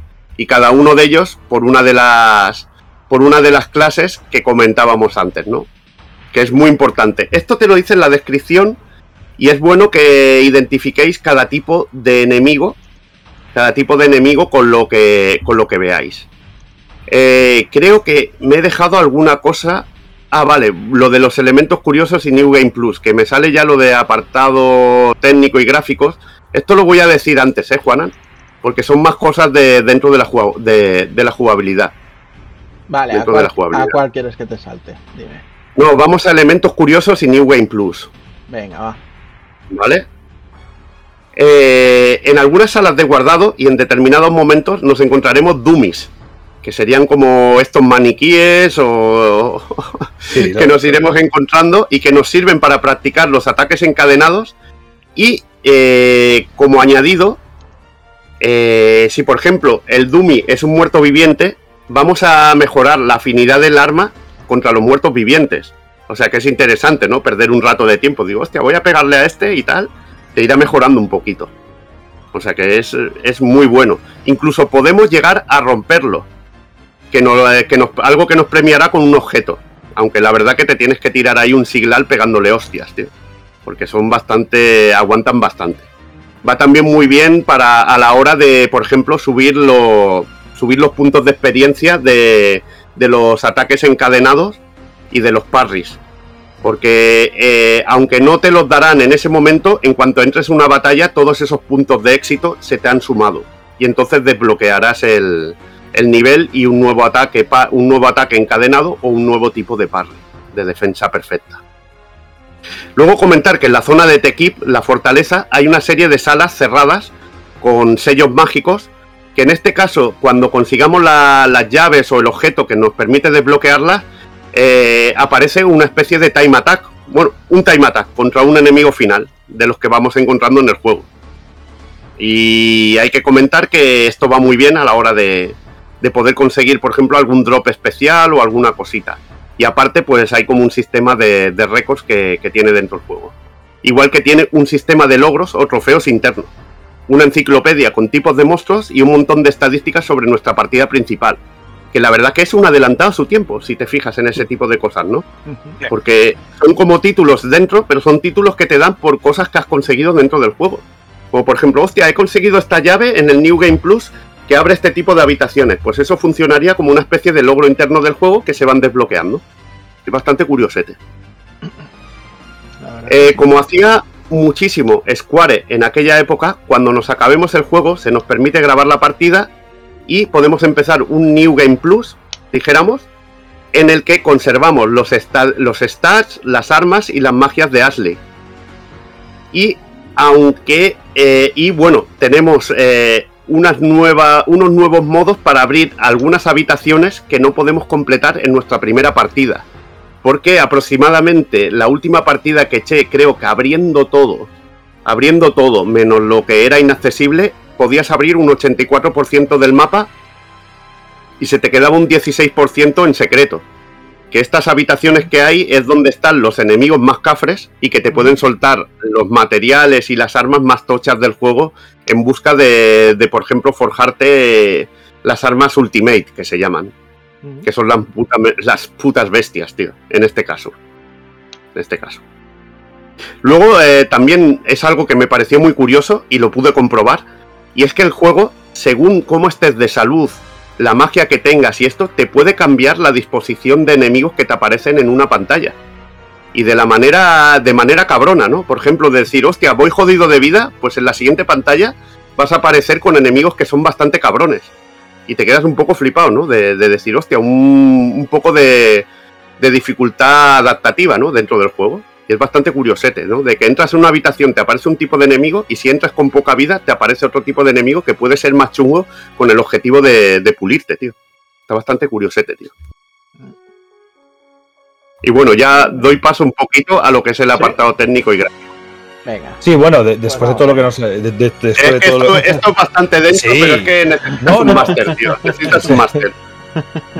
Y pues después de haber visto todo esto, que es tantísima información y tan interesante, eh, vamos un poquito a, lo que sería la, lo primero que nos entra por los ojos, que a nivel visual, que como hemos comentado antes en el apartado cinematográfico del juego, que es todo ese aspecto gráfico de, lo cual hemos estado hablando continuamente, porque siempre, aunque estemos hablando de la historia o de cualquier otro apartado, siempre hacemos referencia a ese punto de originalidad y de juego exclusivo y de algo completamente único dentro del catálogo de PlayStation 1 o incluso dentro del catálogo de, RPGs, JRPGs, de juego táctico, porque al final yo no sé ni calificar ni clasificar este juego de alguna manera concreta.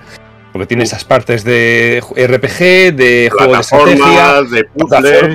de puzzles. Al final, pues es un auténtico cajón desastre. Es un auténtico sandbox, por decirlo de alguna manera, de, de géneros. Y bueno, pues para hablar un poquito del apartado técnico y gráfico del juego, pues hemos de hacer referencia a Akihiro Yoshida, quien fue el encargado de la dirección visual y diseño de personajes, como máximo responsable, también a, Kiyoshi Masuda, diseñador de mapas, y también a, a, a, con el aparato me cuesta llamarlo. Tusomo Mori, diseñador de texturas, y a, y a Minagawa como director de arte y supervisor de modelos de personajes. Y es que como hemos comentado antes unas cuantas veces, el apartado artístico del juego es uno de los elementos que más llama la atención de, de Background Story, eh, siendo un juego que se siente, se sentía y se sigue sintiendo como único y original en todo momento y prestando atención eh, a cada uno de, los modelos de personajes, monstruos, escenarios o incluso a un simple objeto, ¿vale? Y hay algunas cosas incluso, por ejemplo, hay una cosa que me hace mucha gracia del juego cuando el personaje coge una caja que parece que se le alargan así los brazos eh, eh, eh, que es algo que me, genera esta cierta ternura del momento de intentar solucionar ese momento de alguna manera. Me parece hasta bonito, es que es algo que no me molesta, que a día de hoy hubiera, hubiera sido como de, oh, es horroroso, eh, cómo está montado, pero en, aquel momento me parece algo que, no sé, me, me parece hasta, hasta tierno de alguna manera. Y bueno, todo esto es algo que no es gratuito, ya que el propio Yoshida asegura que que tenía nula, eh, lo que ha comentado antes Dani, que tenía nula influencia de todo esto de mundos de fantasía, historias de épicas de capa y espada, lo cual explica de alguna manera esta autenticidad y originalidad, eh, ya que todo lo que surge y todo lo que surgió en sus manos a la hora de plasmarlo en imágenes eh, sale directamente de, su propia cabeza y su propio corazón, sin tener ningún tipo de, referencia.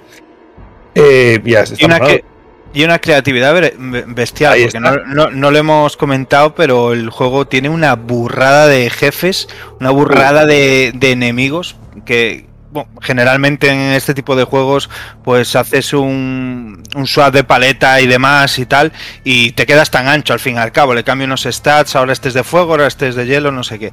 Pero es que eh, se han molestado en, en, hacer un montón de enemigos diferenciados entre ellos, eh, muy mimados en el diseño y muy mimados luego en cómo los plasmaron en, bueno, con ese curro de sprite dentro de los polígonos y, y, luego el número de jefes que también es descomunal, o sea, parece un curro bestial, vamos.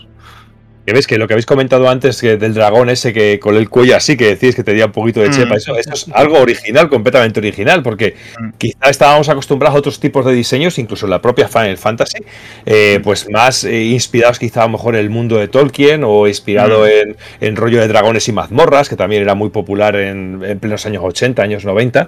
Y pues bueno, de esta manera estamos ante un trabajo eh, que sale directamente del corazón con un encargo que alguien que no tiene nada de ese tipo de cultura y plasma eso. O sea que me parece muy muy interesante. Y bueno, en un principio la idea de Yoshida era crear un entorno gráfico y estético que fuera una especie de evolución de, de lo visto en Final Fantasy Tactics, pero según la historia iba tomando forma y se iba construyendo y se iba complicando cada vez más y se le iba yendo de las manos, que me lo estoy imaginando a este hombre con la historia yéndose por todos lados, y se iba avanzando la, trama y los personajes, esa, esta primigenia idea de diseño no terminaba de encajar. No terminaba de encajar y al final fue derivando lo que fue finalmente eh, History. Y por esto mismo se optó por un arte en un tono más realista, entre comillas, con unas influencias muy europeas y ciertamente lúgubre, oscuro, con tonos muy eh, como de mm, de metal oxidado, eh, de bronces, ese tono que antes comentaba Juana que decía, joder, veo esta imagen y, directamente me lleva a Triangle o me lleva a Octopath Traveler, pues ese, tipo de, estética, ese, ese, gustillo, ese, ese, acabado tan interesante. Eh, que el Yoshida dijo de hecho que tenían eh, ya todos los diseños hechos prácticamente de personajes y los modelados 3D y en una primera instancia los hicieron rollo eh, eh, tiene un nombre japo y no me sale. Es como chivis proporcionados, ¿no? Un rollo, pues, como, como los. No, es que no llega a ser SD, porque es como bien hecho, pero pequeñito. Y en plan kawaii, en plan cookie, ¿no? Como yo que sé, los personajes del, del, Final 9 o del Tactics, ¿sabes? De ese palo. y, únicamente, sí. Sí, y como al final tornaron, el juego se iba tornando en un rollo muy oscuro, pues de hecho Matsuda le dijo yo, sí, de rollo, no, no, hazlo rollo enteros, proporcionados, rollo más tirando a esto, lo que dice Doki, realismo. Personajes muy estilizados, muy alargados, sí, un rollo como más adolescente, más adulto y tal, y, y quedó ahí, tío, la verdad yo, una elección, tío, pero que le sienta como anillo al dedo, vaya. Y claro, es que esos viajes a, Francia, a Centro Europa, es, es, muy lógico porque todo ese rollo de cavernas, de catacumbas, de modo oscuro, porque daos cuenta que también que París, por ejemplo, es está sentada prácticamente encima de un cementerio, de alguna manera. Hay un montón de catacumbas, hay un montón de intra, intra ciudad, hay un montón de enterramientos, de tumbas, y bueno, ha, habido, ha dado paso a un montón tanto de películas como de historias, como de novelas, como de obras de teatro, y es normal que si, si se buscara esa atmósfera lúgubre, oscura, no tan luminosa, no tan de neón como puede ser en, el, propio, en el propio Japón. Y antes os hablamos de ese Metal Gear Shock, que suena muy bien para juego, ¿eh? Metal Gear Shock. Y es que este fenómeno hizo tambalear eh, a todo el estudio, llenando las cabezas, sus cabezas de ideas, cambios, eh, en donde se llevó a cabo un arduo trabajo pormenorizado en la revisión de todos y cada uno de los modelos de personajes, localizaciones, criaturas e incluso lo que hablaremos ahora que es el tema de, la expresión facial. Em, porque ahí está el uso de píxeles, que lo hemos hablado unas cuantas veces, eh, usar píxeles sobre polígonos. Es que de alguna manera esta gente tenía que utilizar eh, su artesanía de pixel eh, dentro del propio juego. Eh, para dar, y de esa manera dar vida a los personajes, dándoles expresiones faciales. Todo un reto que para el, para el equipo detrás del juego, siendo unos auténticos artesanos del pixel, resultaba algo muy motivador al verse un poquito la cuerda floja, al enfrentarse a un, a un proceso en 3D, siendo ellos expertos en 2D. Eh, pues al final hay gente que realmente con este tipo de presión terminan creando auténticas maravillas y este es un, ejemplo de ello. Eh, cuenta del reto que, tuvieron que meter, allá para hablar un poquito de números, meter expresiones faciales en píxeles sobre polígonos en un espacio de 32 x 32. O sea que es eh, un espacio muy, muy, muy, muy pequeñito, muy pequeñito. Daos cuenta que los personajes, por ejemplo, en Metal Gear prácticamente no tenían expresión. Veíamos a Snake y veíamos prácticamente una cara plana eh, con la cinta. ¿Sabes? Que todo era muy cinematográfico, pero faltaba ese punto de expresividad en algunos puntos. Y aún así ya eran expresivos los personajes. Y bueno, el propio Minagawa eh, nos cuenta en una entrevista lo complejo que fue todo, que todo se moviera en tiempo real y con el propio motor del juego, algo claramente motivado por la creación de Kojima. Un ejemplo de esta complejidad viene reflejado en, en el, número para en, los números, para que os hagáis una idea, eh, Final Fantasy VII, Final Fantasy VIII sumaban en total unos 700 polígonos para tenían en total unos 700 polígonos para crear los personajes, mientras que Background History eh, estaba limitada a unos 320-330 al estar generados los escenarios por, por polígonos. O sea que fijaos, para dar vida a esos personajes con mm, prácticamente la mitad de polígonos que tenía, podía tener un personaje de Final Fantasy VII o Final Fantasy VIII porque utilizaban fondos prerenderizados, entonces podían cargar más ahí. Eh, esto es algo complejo y más cuando se quiere hacer eh, una, especial un especial hincapié en la narrativa, una narrativa que abarcaba tantísimas, pero tantísimas referencias.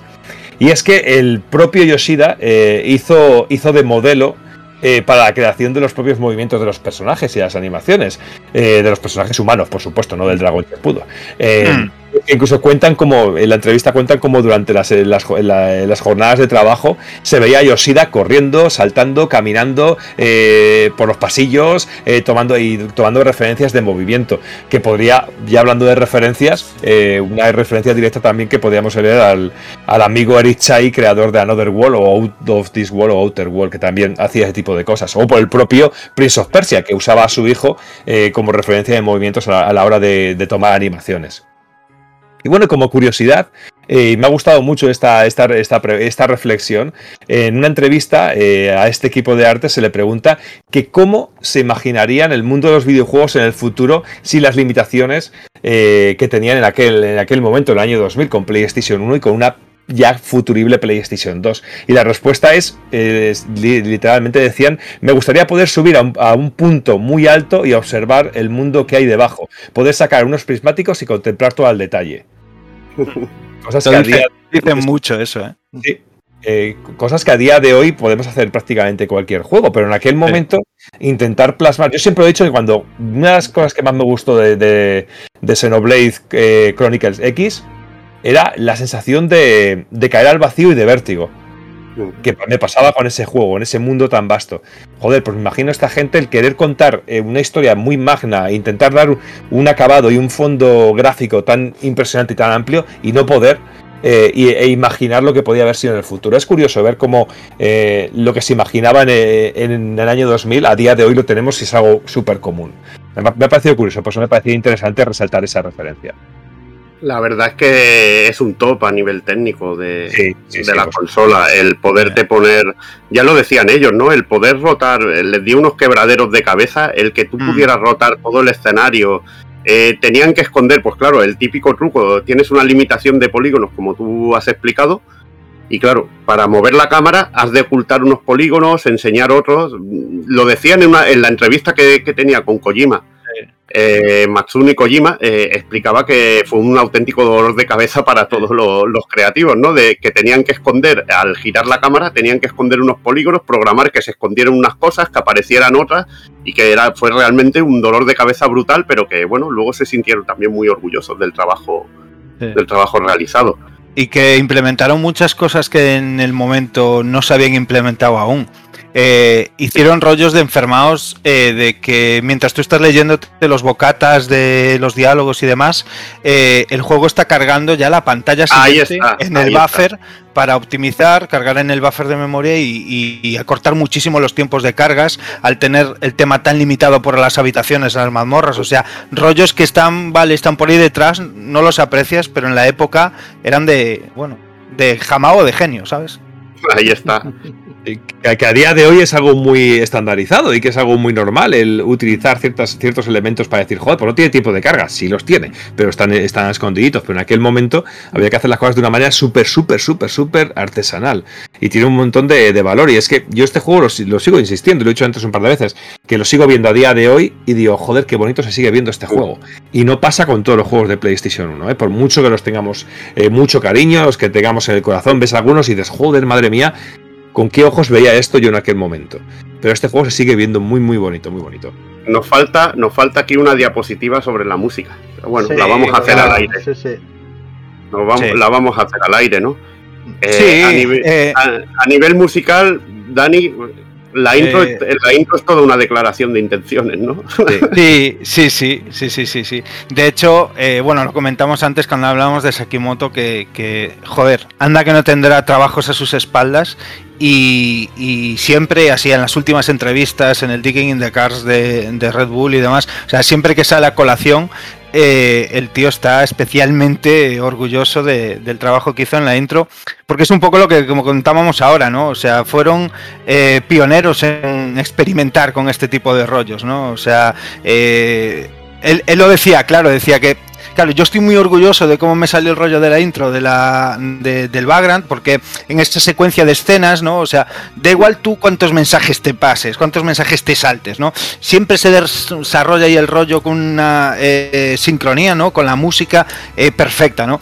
Y, y decía el tío, normalmente seguro que la gente no se da cuenta de ese tipo de detalles. Pero bueno, yo me quedo con que es que si no se dan cuenta, es que está muy bien hecho, ¿sabes? Y, y, es que es así, o sea, es que no hay más. Me gusta eh, también el, contraste ¿no? de, los temas musicales, que hay un estilo muy, muy claro hmm. en los jefes finales, que entra la percusión, es contundente. A mí el tema de Ifrit, por ejemplo, me parece absolutamente demencial. Hmm. Y, luego eh, las zonas de, exploración. de exploración, porque Snowfly Forest es precioso, o la hmm. Undercity, la música de la Undercity, además que todo con tono azulado, ¿no? Cuando estás ahí abajo, ese eh, me parece un auténtico espectáculo. O la música de la catedral, que ya tiene un tono súper épico, más modernete y todo, y te hace, te hace flipar, la verdad. Te hace flipar mm. muchísimo. Sí. Esto también viene un poco a colación de que, de que se experimentó muchísimo con la música del juego. De hecho, también le llovieron bastantes palos. Sí, Indiscutiblemente de que pues, ahora yo qué sé, yo, eh, Evil me dice tal y yo asiento, ¿sabes? Y digo, sí, claro, hostia, menudo temazo, ¿sabes? Y asiento, había sus molestias, ¿no? Eh, uno de los rollos por los que le dieron muchísimos palos es porque hay, hay muy buena parte del juego que es, pues esto, que, estaba comentando Evil, que explorando mazmorras, no sé qué tal, y te encuentras con que no hay música, ¿sabes? O sea, no, no suena nada. Hay efectos, sí. Y hay efectos eh, ambientales, ¿no? Y esto fue una premisa de, pues prácticamente desde el principio del desarrollo del, título, ¿no? Tenían esa limitación de espacio, esa limitación de memoria también, y, en pos de optimizar un poco también los tiempos de carga y todo esto, eh, cuando les dieron todo el plan del juego, lo primero que hicieron, lo primero que hicieron Sakimoto y Yajima fue crear los efectos eh, de sonido, ¿no? Crear los efectos FX. Y, y, además por ese problema de capacidad no usaron samples, o sea, fueron artesanos puramente del sonido. Todo está todo hecho con, sintetizador y, modulando eh, eh, sonido, ruido, al fin y al cabo.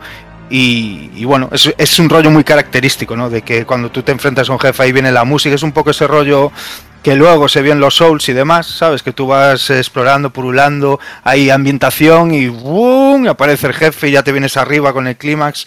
Y este es un poco esa historia, ¿no? O sea, experimentar en ese aspecto con la música, y a mí me parece bestial, pero bestial. Además porque eh, era tal el nivel de enfermedad que se les fue la olla grabando sonidos, o sea, sonidos de, de, espadas, de tal, o sea, el rollo enfermizo de decir... Eh, por ejemplo, querían, él, decía que una prenda de ropa eh, o el roce contra una pared o contra una espada o lo que fuera, no suena igual en un interior que en una cueva, que en el exterior, en, el mundo real que no hay dos sonidos iguales. Y ellos quisieron hacer eso. O sea, no hay ningún sonido del juego reutilizado como tal. O sea, querían hacer que, esos momentos en los que no había música y solamente sonaban eh, rollos así tan, pues eso, de puro sonido ambiental, eh, fuera lo más cercano a la realidad posible. O sea, era hasta ahí el nivel de detalle y enfermedad también en el sonido, ¿no? Y, y bueno, eh, como rollos así de datos curiosos, eh, creo que la única, el, bueno, por este problema todo de capacidad, de memoria y tal, aunque sí que tiene sus, sus temazos y haberse basado un poco más en el rollo ambiental, eh, el único tema que está grabado con instrumentos reales en sí eh, es el de los créditos, el del staff roll, mm. que es chulísimo, por cierto. Y, y eso, el resto es todo, pues programado eh, a base de sintetizador y Sakimoto haciendo su puta magia, ¿sabes? Mira, eh, ahora, que lo has dicho, al completar el juego también, eh, a medida que vamos, cada vez que matamos a un jefe, nos dan una serie de puntos.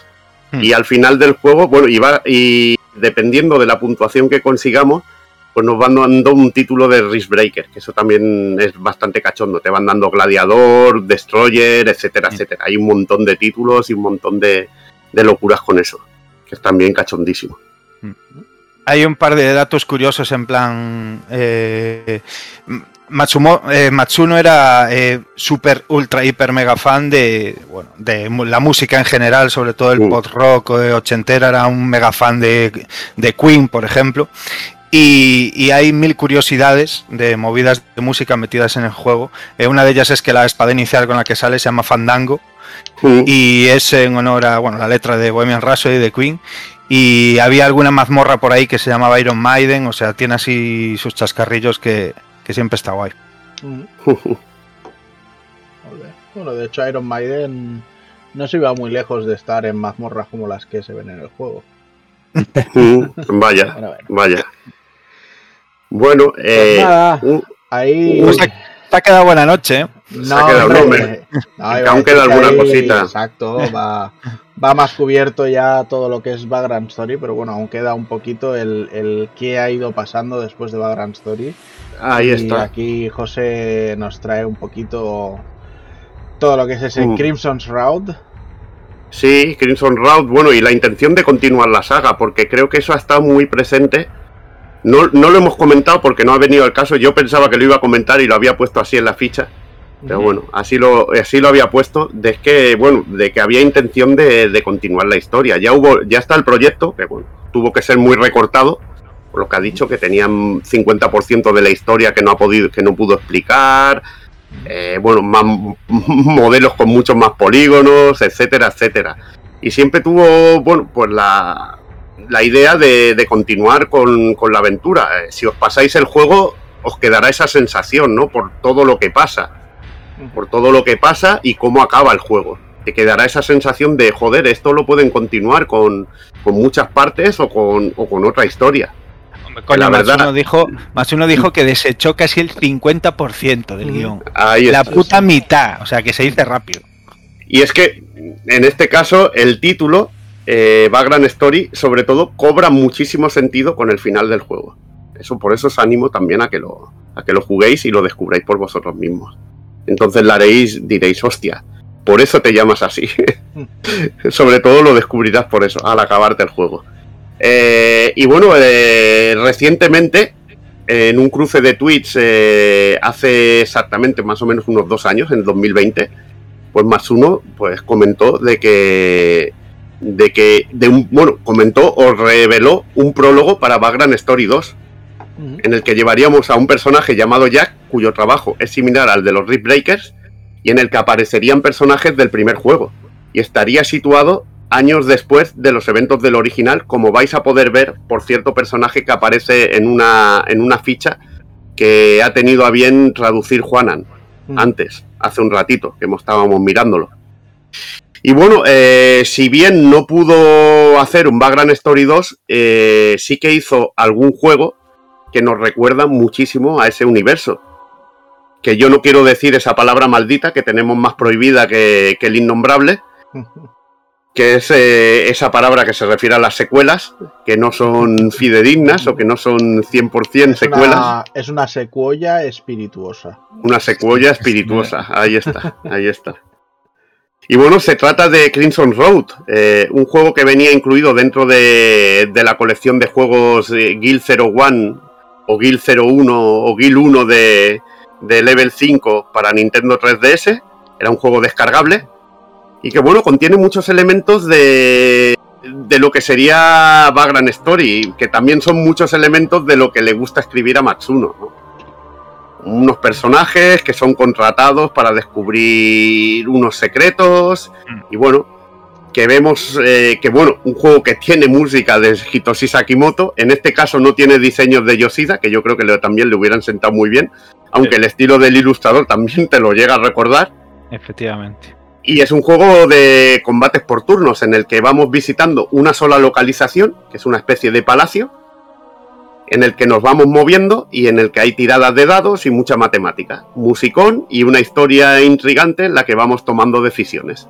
La verdad que es muy recomendable de que le echéis un tiento y lo y veáis un poquito lo que podría haber, por dónde podría haber tirado Vagrant Story sin esos, eh, a ver, eh, dijéramos, sin esos valores de producción tan bestias que tuvo en su día Vagrant Story. Porque en su día Vagrant Story eh, era un triple A en sí. Era un triple A. Era un triple A para PlayStation. Y es así. Pues. En este caso hablamos de un juego descargable que estaba más focalizado en lo que era la historia y su sistema de combate y con muy buena música. Bueno, pues mira, como bien apunta Ikari, la historia de 3DS tiene fecha de caducidad. O Mm. sea que si alguien todavía tiene la imperiosa necesidad de hacerse con él de formas legales, pues ya sabe que le queda. Pues, Yo lo tengo, lo tengo en la cuenta de la 3DS, pero igual lo descargo con la otra para tenerlo en las dos consolas, tío. Mm, pues sí. Y nada, pues como comentabas tú antes, eh, aquí tenemos un poco traducido lo que es el, ese prólogo de, de lo que presuntamente iba a ser Vagrant Story 2, que tradujo del japonés a inglés eh, Stefan. ¿ok? Y nada, es curioso porque esta información es de, de un tweet que, que estuvieron compartiendo en, en 2020, ¿no? O sea, es información de, de hace relativamente un par de años. Poco tiempo. Ujú.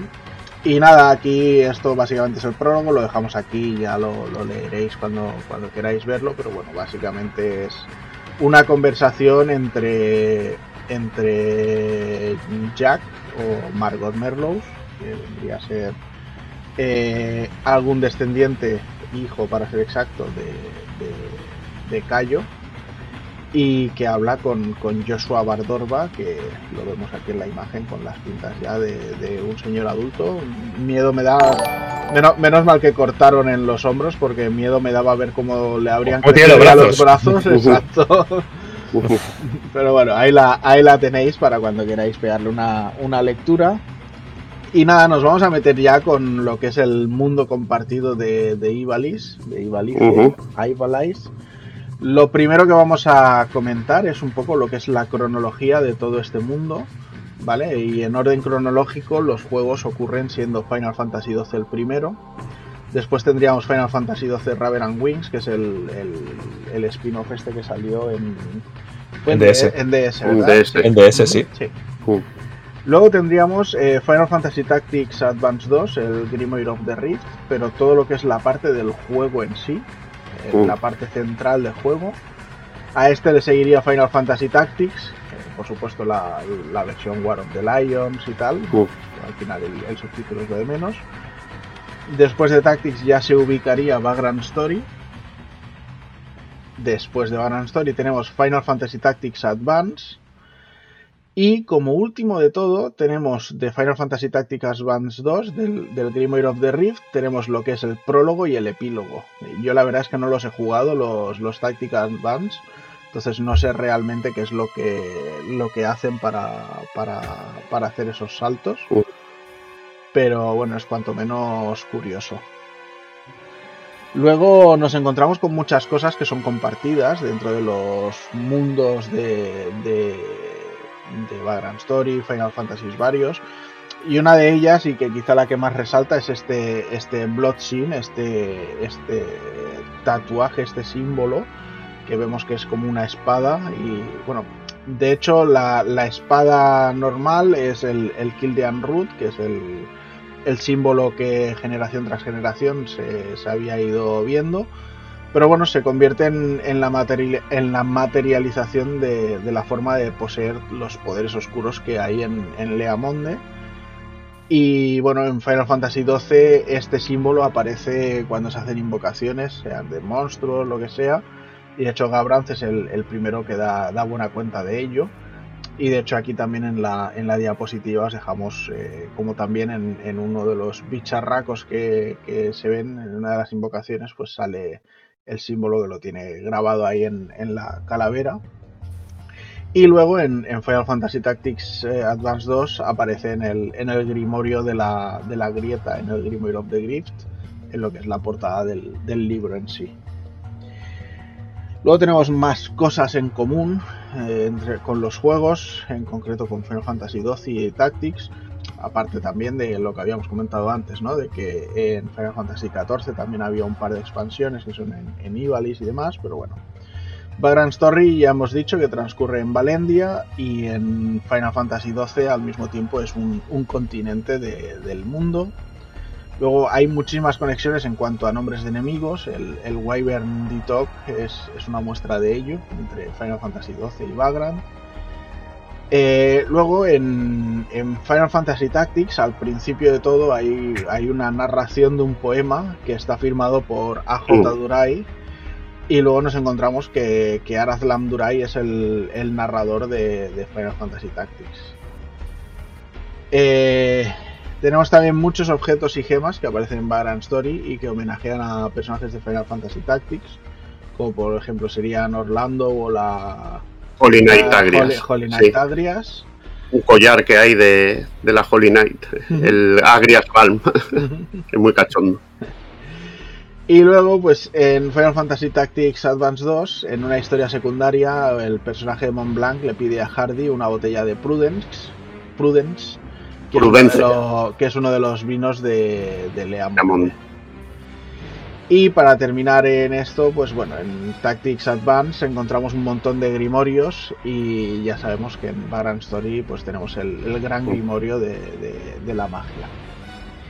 Y para acabar con las eh, uniones que hay entre unos y otros, tenemos el, tema de los Risk Breakers. Sí, que, eh, no, lea, no lean la segunda frase porque está mal. Está la orden del Parlamento, los VKP. Sí, sí, sí, exacto. Además, eh, se pone mal. Espérate, a ver si consigo ponerlo bien. Ahí. Ponlo bien, eh, ponlo bien. Como Dios manda. Es que es importante porque es que hay eh, lo genial de Vagrant Story es que hay, hay juego de poder a tres bandas, ansiando el poder mágico oscuro de Leamonde entre el Parlamento, los hombres del Cardenal y que serían los Crimson Blades Ay, no El Parlamento con, el, con los Rift Breaker y bueno, y luego los Mullenkamp, que son los de la set. Es la, es la leche, tío. Bueno, es una pena que no coja bien porque es la última diapositiva y no la, no la coge bien de la captura, pero bueno, os lo termino de leer Vale. simplemente, ¿vale? A comentar. Decíamos eso, ¿no? Que los Iris Breakers son un cuerpo prácticamente kamikaze dentro de los Valendia Knights of Peace. Y generalmente luchaban en solitario y son conscientes de que un alto porcentaje de ellos no, no vuelve de las misiones. Y luego, bueno, pues en, en los mundos de Final Fantasy Tactics Advance y de Final Fantasy XII, en el primero hay un clan que también se llama Risk Breaks, y en el segundo hay un rango de, de clan que también tiene este, este mismo nombre, teniendo los Risk Breakers compartidos en, en los tres juegos. Y me parecía espectacular poner la, la imagen de la figura, la Players de, de Ashley, para cerrar O sea, los Risk Breakers y cerrar las diapositivas de, de esta pequeña presentación. Se me crean necesidades viendo esas cosas, tío. ¿Verdad que sí? Sí. Pero bueno. Ah, ¿Has dicho pequeña presentación? Joder, Pequeña vaya. presentación. Bueno, hostia.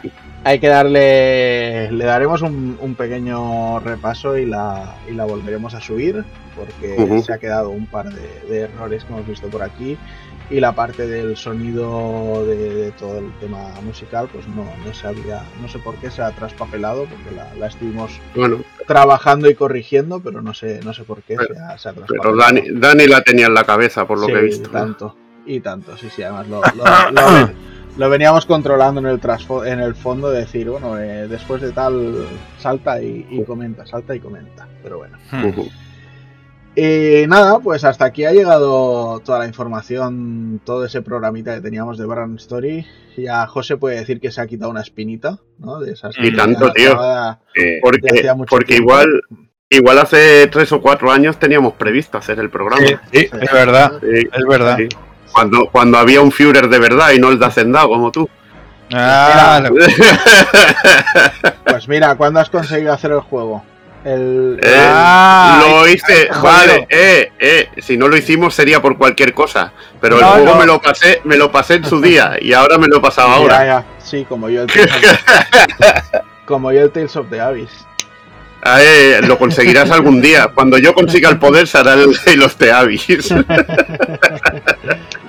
Tales of the Abyss es la espinita que se me quedó a mí clavada, pero bueno, no pasa Sí. nada. Pues nada, eh, poco más que deciros. No sé si queréis dejar alguna conclusión final sobre, sobre el juego, aunque yo creo que habéis escupido todo lo que lo que teníais ahí en, en los entreculos sobre, sobre Vagrant Story. Pero si queréis añadirle cualquier cosita, ahora es vuestro minuto de gloria. Yo voy a decirle a la gente que, bueno, es un juego que mucha gente siempre lo acusa. Ah, es un juego de posturetas, de mucha peña que no lo ha jugado y habla de él y no sé qué. A ver, que creo, que Eh. vas a, que creo, que, creo que vas a hablar por mi boca. A ver qué dices. Eh, a ver, eh, no se trata de eso. Yo creo que también mucha gente lo ha jugado este juego. Y si te queda ese regusto y, se ha- y tanta gente habla de una manera así de este juego, es Mm. porque es un juego que te cala, te cala. Es un juego que te cala hondo, Mm. que te llega, ¿no? Que te llega de una manera. Es un juego muy original, una propuesta RPG que en, en sí no sé si considerarlo RPG al más puro estilo, que es diferente. Que es Mm. diferente. ¿Sabes qué pasa? Que, que por eso Mm. mismo, por eso mismo, eh, tiene eh, esa fama, por decirlo así, que, que tú le llamas, o sea, yo le llamo juego de culto con todas las de la ley, porque para mí, para mí lo es, porque es un juego que destaca no por encima, sino destaca entre los demás, Sí. eh, porque es un juego con mucha personalidad, es un juego muy diferente y que tú quizás vienes de jugar un Final Fantasy o la madre que me parió, te pones delante de esto y por mucho que te gusten los, los JRPG, esto es algo diferente, o sea, este está masticado y tiene una complejidad narrativa, tiene una complejidad a la hora de jugarlo, a la hora de entenderlo, eh, en, en los combates, que llega a un punto y exprime al máximo uno de los factores de JRPG, que es andar por mazmorras y mazmorras y matar enemigos y matar enemigos y, Y mejorar equipamiento. eso es, y preocuparte muchísimo, preocuparte muchísimo del equipamiento, de las magias, de, cómo combina esta estadística con aquella, porque eh, cuando vaya a luchar con este, aquello me va mejor, entonces tengo que volver. Ah, y se me ocurrió que puedo. O sea, es tan complejo que hay gente que, pues, que a lo mejor no le dedica lo que hay que dedicarle. Eh, ya no digo hoy en día, pero digo pues, de hace 10 años para aquí mismamente. Sí. Eh, y, y que te pones a los mandos y que se hace duro, duro de jugar, de que no te lleva de la mano. No te lleva de la mano como el juego de ahora y, y que en muchas ocasiones se te puede poner terco y difícil y que lo puedes llegar a abandonar por, por frustrarte pero por frustrarte el que no te hayan llevado de la mano, independientemente de que necesites una guía para la historia, que no te hayan de- llevado de la mano de algo tan importante como es el sistema de combate y de equipamiento y de armas y de magias y, que al fin y al cabo es la base del juego, porque si tú no entiendes eso y se entiende a base de probar y experimentar y tal, eh, el juego te va a parecer una mierda siempre. Y ese es el aspecto negativo que, le- que le cae a Brand Story. ¿Sabes? De que eh, eh, seguramente tengo una historia de la hostia y se vea muy bonito y uh, es guay porque es de Play 1 y es retro. Pero pff, es injugable porque es dificilísimo. Entonces ya para mí es una mierda. Los que dicen que es, el juego es lo puto más y que tienen que hacer un remake son unos flipados. Pues no, tío, pues no, ¿sabes? Porque hemos demostrado aquí que, que ha sido, pues, bueno, las notas de Famitsu lo, lo avalan también. O sea, es que en el A momento eso, fue la, eso, fue la leche. eh, eso le dio una rabia a mucha gente de la hostia. Mm. Le dio mucha rabia, pero es que había que ver lo que aportaba este juego, ¿no? A nivel de, hostia, eh, solo tiene una intro de vídeo al principio.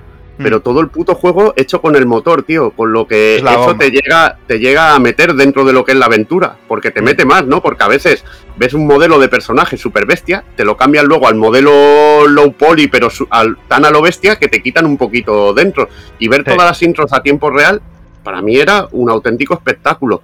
Luego, eh, las ideas a nivel musical, las ideas eh, de diseño de juego, tan concentrado todo, eh, eh, lo de la gestión del equipamiento, el sistema de combate, que era muy adictivo.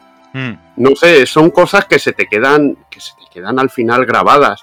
Luego, las maneras de afrontar enemigos. Yo siempre, por ejemplo, recomiendo, tiene un enemigo final que se puede hacer durísimo. Durísimo. durísimo, pero joder, al final, fijaos en el juego.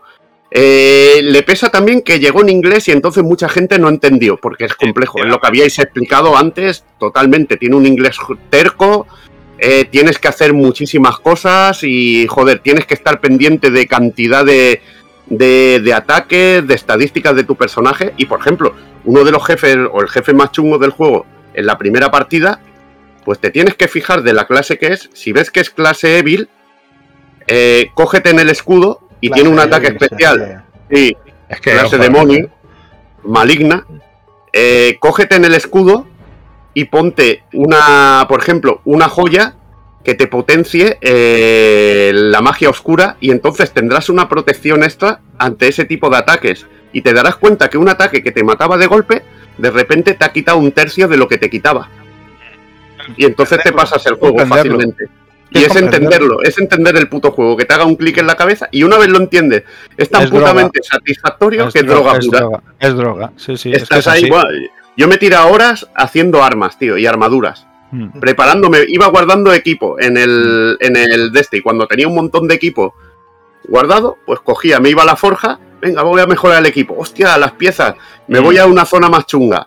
Y joder, y los New Game Plus, tío, son la puta polla de este juego, tío. Abres las habitaciones, te salen unos enemigos que son mucho más tochos. Mm. Eh, muchos más, quitadas de vidas más tochas. Tu personaje con más vida, con más magia, joder. Se desbloquea todo, tío. Y te da una idea de un potencial para una segunda o tercera parte. O un remake con todo esto, con toda la historia del juego que no llegó a salir. Mm. Hecho a lo bestia, que dirías, joder, ¿cómo podría ser esto? Igual que han hecho con el Final 7 Remake, imagínate, pero no, pero claro, por presupuesto y repercusión es algo imposible. ¿eh? Lo que podemos tener es algo al nivel del Chrono Cross, tío. Ya ves. Yo creo, al final. Bueno, yo creo, yo creo que quizá este juego se podría rehacer con, con otro tipo de assets de motores más actuales que tienen, ¿eh? No, no creo que tuvieran mucho problema tampoco. Sí, pero tendría que ser el mismo sistema, lucha. Ya me refiero a cambiarlo, a hacerlo, por ejemplo, más activo como el Final 7 Remake. Mm, Eh, pero lo que tú dices también es muy factible. mm. Sí, pero bueno. Pues nada, oye, mira, mientras eh, charrabas, comentabas esto, he aprovechado para dejar el vídeo que tenías también por aquí de gameplay. Así. Vamos viendo un poco en movimiento todo lo que hemos estado charrando hasta ahora. Y con la traducción en castellano, que está muy guay. Y con Mm. la traducción en castellano, exacto. Y, y con esos bocatas de diálogos tan característicos. Eh, y tan bonitos, es que le sienta muy bien. sí. Sí, sí. Así que nada, pues si no queréis eh, añadir más cosas, son 3 horas 22 de programa, que se dice pronto. Hombre, lo merece, lo merece. Y mira, aprovecho para contestar a Juanito Migrañas, que me decía que se había quedado con ganas de más y que le tocaba revisitar el de Golden Sun. Y le he dicho que, que tenemos eh, de RPGs, tenemos muchos antiguos hechos. Hicimos Chrono Trigger y Chrono Cross, hicimos Xenogears, Valkyrie Profile, Final Fantasy VI. Hay, hay mucha tela, pero esos están en todo el formato podcast más antiguo, entonces lo- los tienes o en nuestro blog o, en iBox o cualquier plataforma de, audio de, podcast. Y mira, estamos para cerrar ya, pero nos llega el amigo Tony Spin haciendo una raid con seis buenos amigos más. Así que del mismo modo que nos vamos a ir despidiendo, pues dejadme que les cuente un poquito a los recién llegados, que nada, hoy nos hemos dedicado a hacer un programa eh, temático sobre Background Story, ese pedazo de título de Squaresoft, antes de, que fueran Square Enix. Y nada, hemos repasado todo, eh, los creadores, hemos repasado los juegos que salen el año, las mecánicas del juego, etcétera, etcétera. Y ahora estábamos ya casi casi a, a la despedida. De hecho, Evil ha hecho ya su, su, su speech final y todo, así que nada. y... A Doki, déjala a Doki, que no ha dicho nada Doki. Venga, y ahora eh, contento a- contesto a Masnake diciéndole que bueno que tenemos también canal en YouTube, eh, también es Pulpo Frito TV.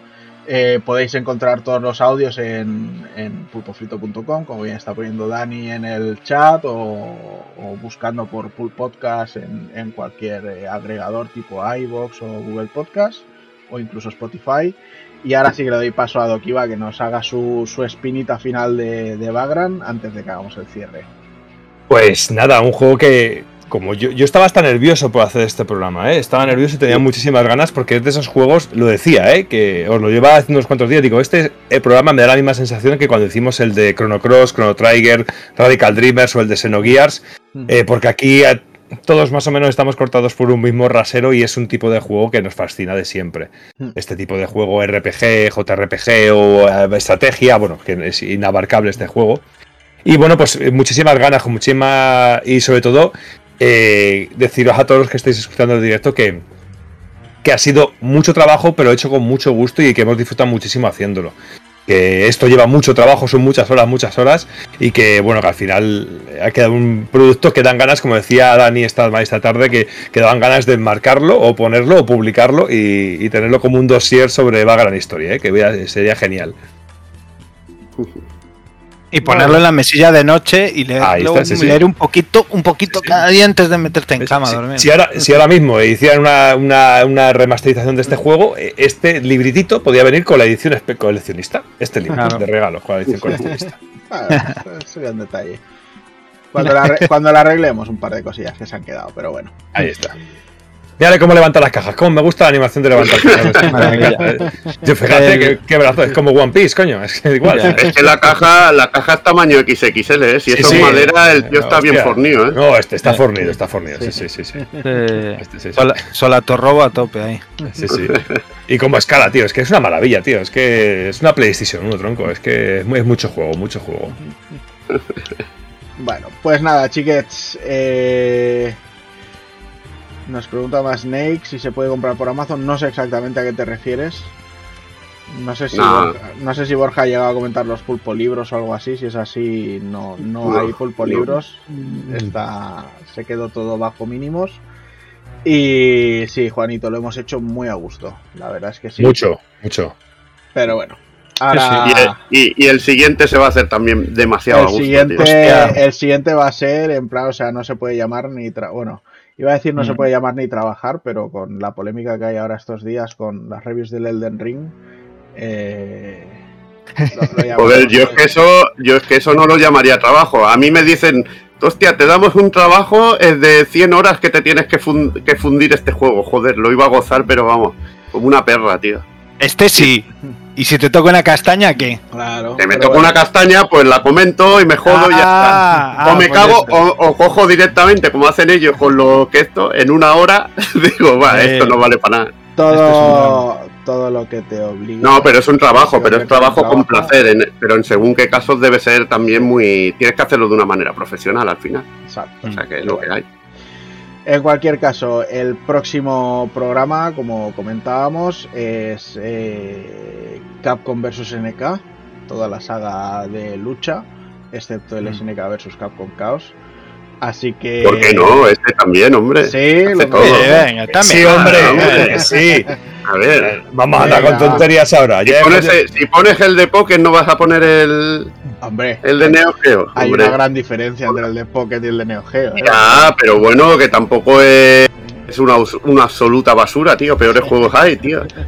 Venga, va, pues haremos todos los Capcom vs SNK. y- Ahí, ahí, hombre. Capcom- Nada de medias tintas. En el ¿Qué pulpo más? se viene con la tinta entera. Ahí está. ¿Qué más da terminar a las 4 que a las 5? Porque Eso ese- es.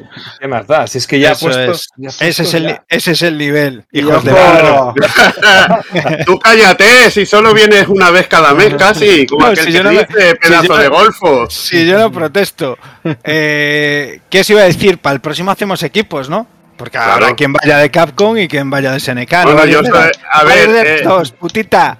A ver, eh, no ¿quiénes, son las putitas, dos. ¿quiénes son las putitas de Capcom? Pues está clarinete, pero yo, pero yo soy un poquito SNK también. Eso también es verdad. Yo- Pero claro, Taco, Takokun sí que tendría que irse a SNK, eso es Yo así. me voy a SNK de cabeza. Claro, Bueno. a Doki sí que lo veo en tierra de nadie. Sí, pero a mí me gusta más Porque es muy Capcom. ¿eh? ¿eh? Me gusta más Capcom. sí. Bueno, esto hay que yo equilibrar. así, Hay que equilibrar, te tienes que traer gente, tío. Que os reviento a los tres y ya está. Sí. balanza. Ya, ya. Re- recordad que os puedo mutear y ya está. Eh, que va, ya va, este va, va en el innombrable como un miserable, sin ropa ni nada. Bueno, pues nada, chicos, lo dicho, ha sido un placerazo haber compartido hoy este programa con vosotros. Ha sido genial tener a la gente por aquí charlando con nosotros cuando tenemos el, vamos a nombrarlo ya, Elden Ring, eh, todos en casa y con ganas de jugarlo. Así que muchísimas Mm. gracias por vuestro apoyo, nuestros queridos pulpitos, sepias y calamares. Borja, José, Dani, no os hago otra despedida más porque creo que ya nos hemos despedido bastante. Muchos besos. Pero Besitos. un fuerte abrazo a todos y os veo en la noche del pulpo y en el próximo Retro Pulp Podcast. Ahí un está. fuerte abrazo. Hasta luego. Hasta luego. Hasta luego.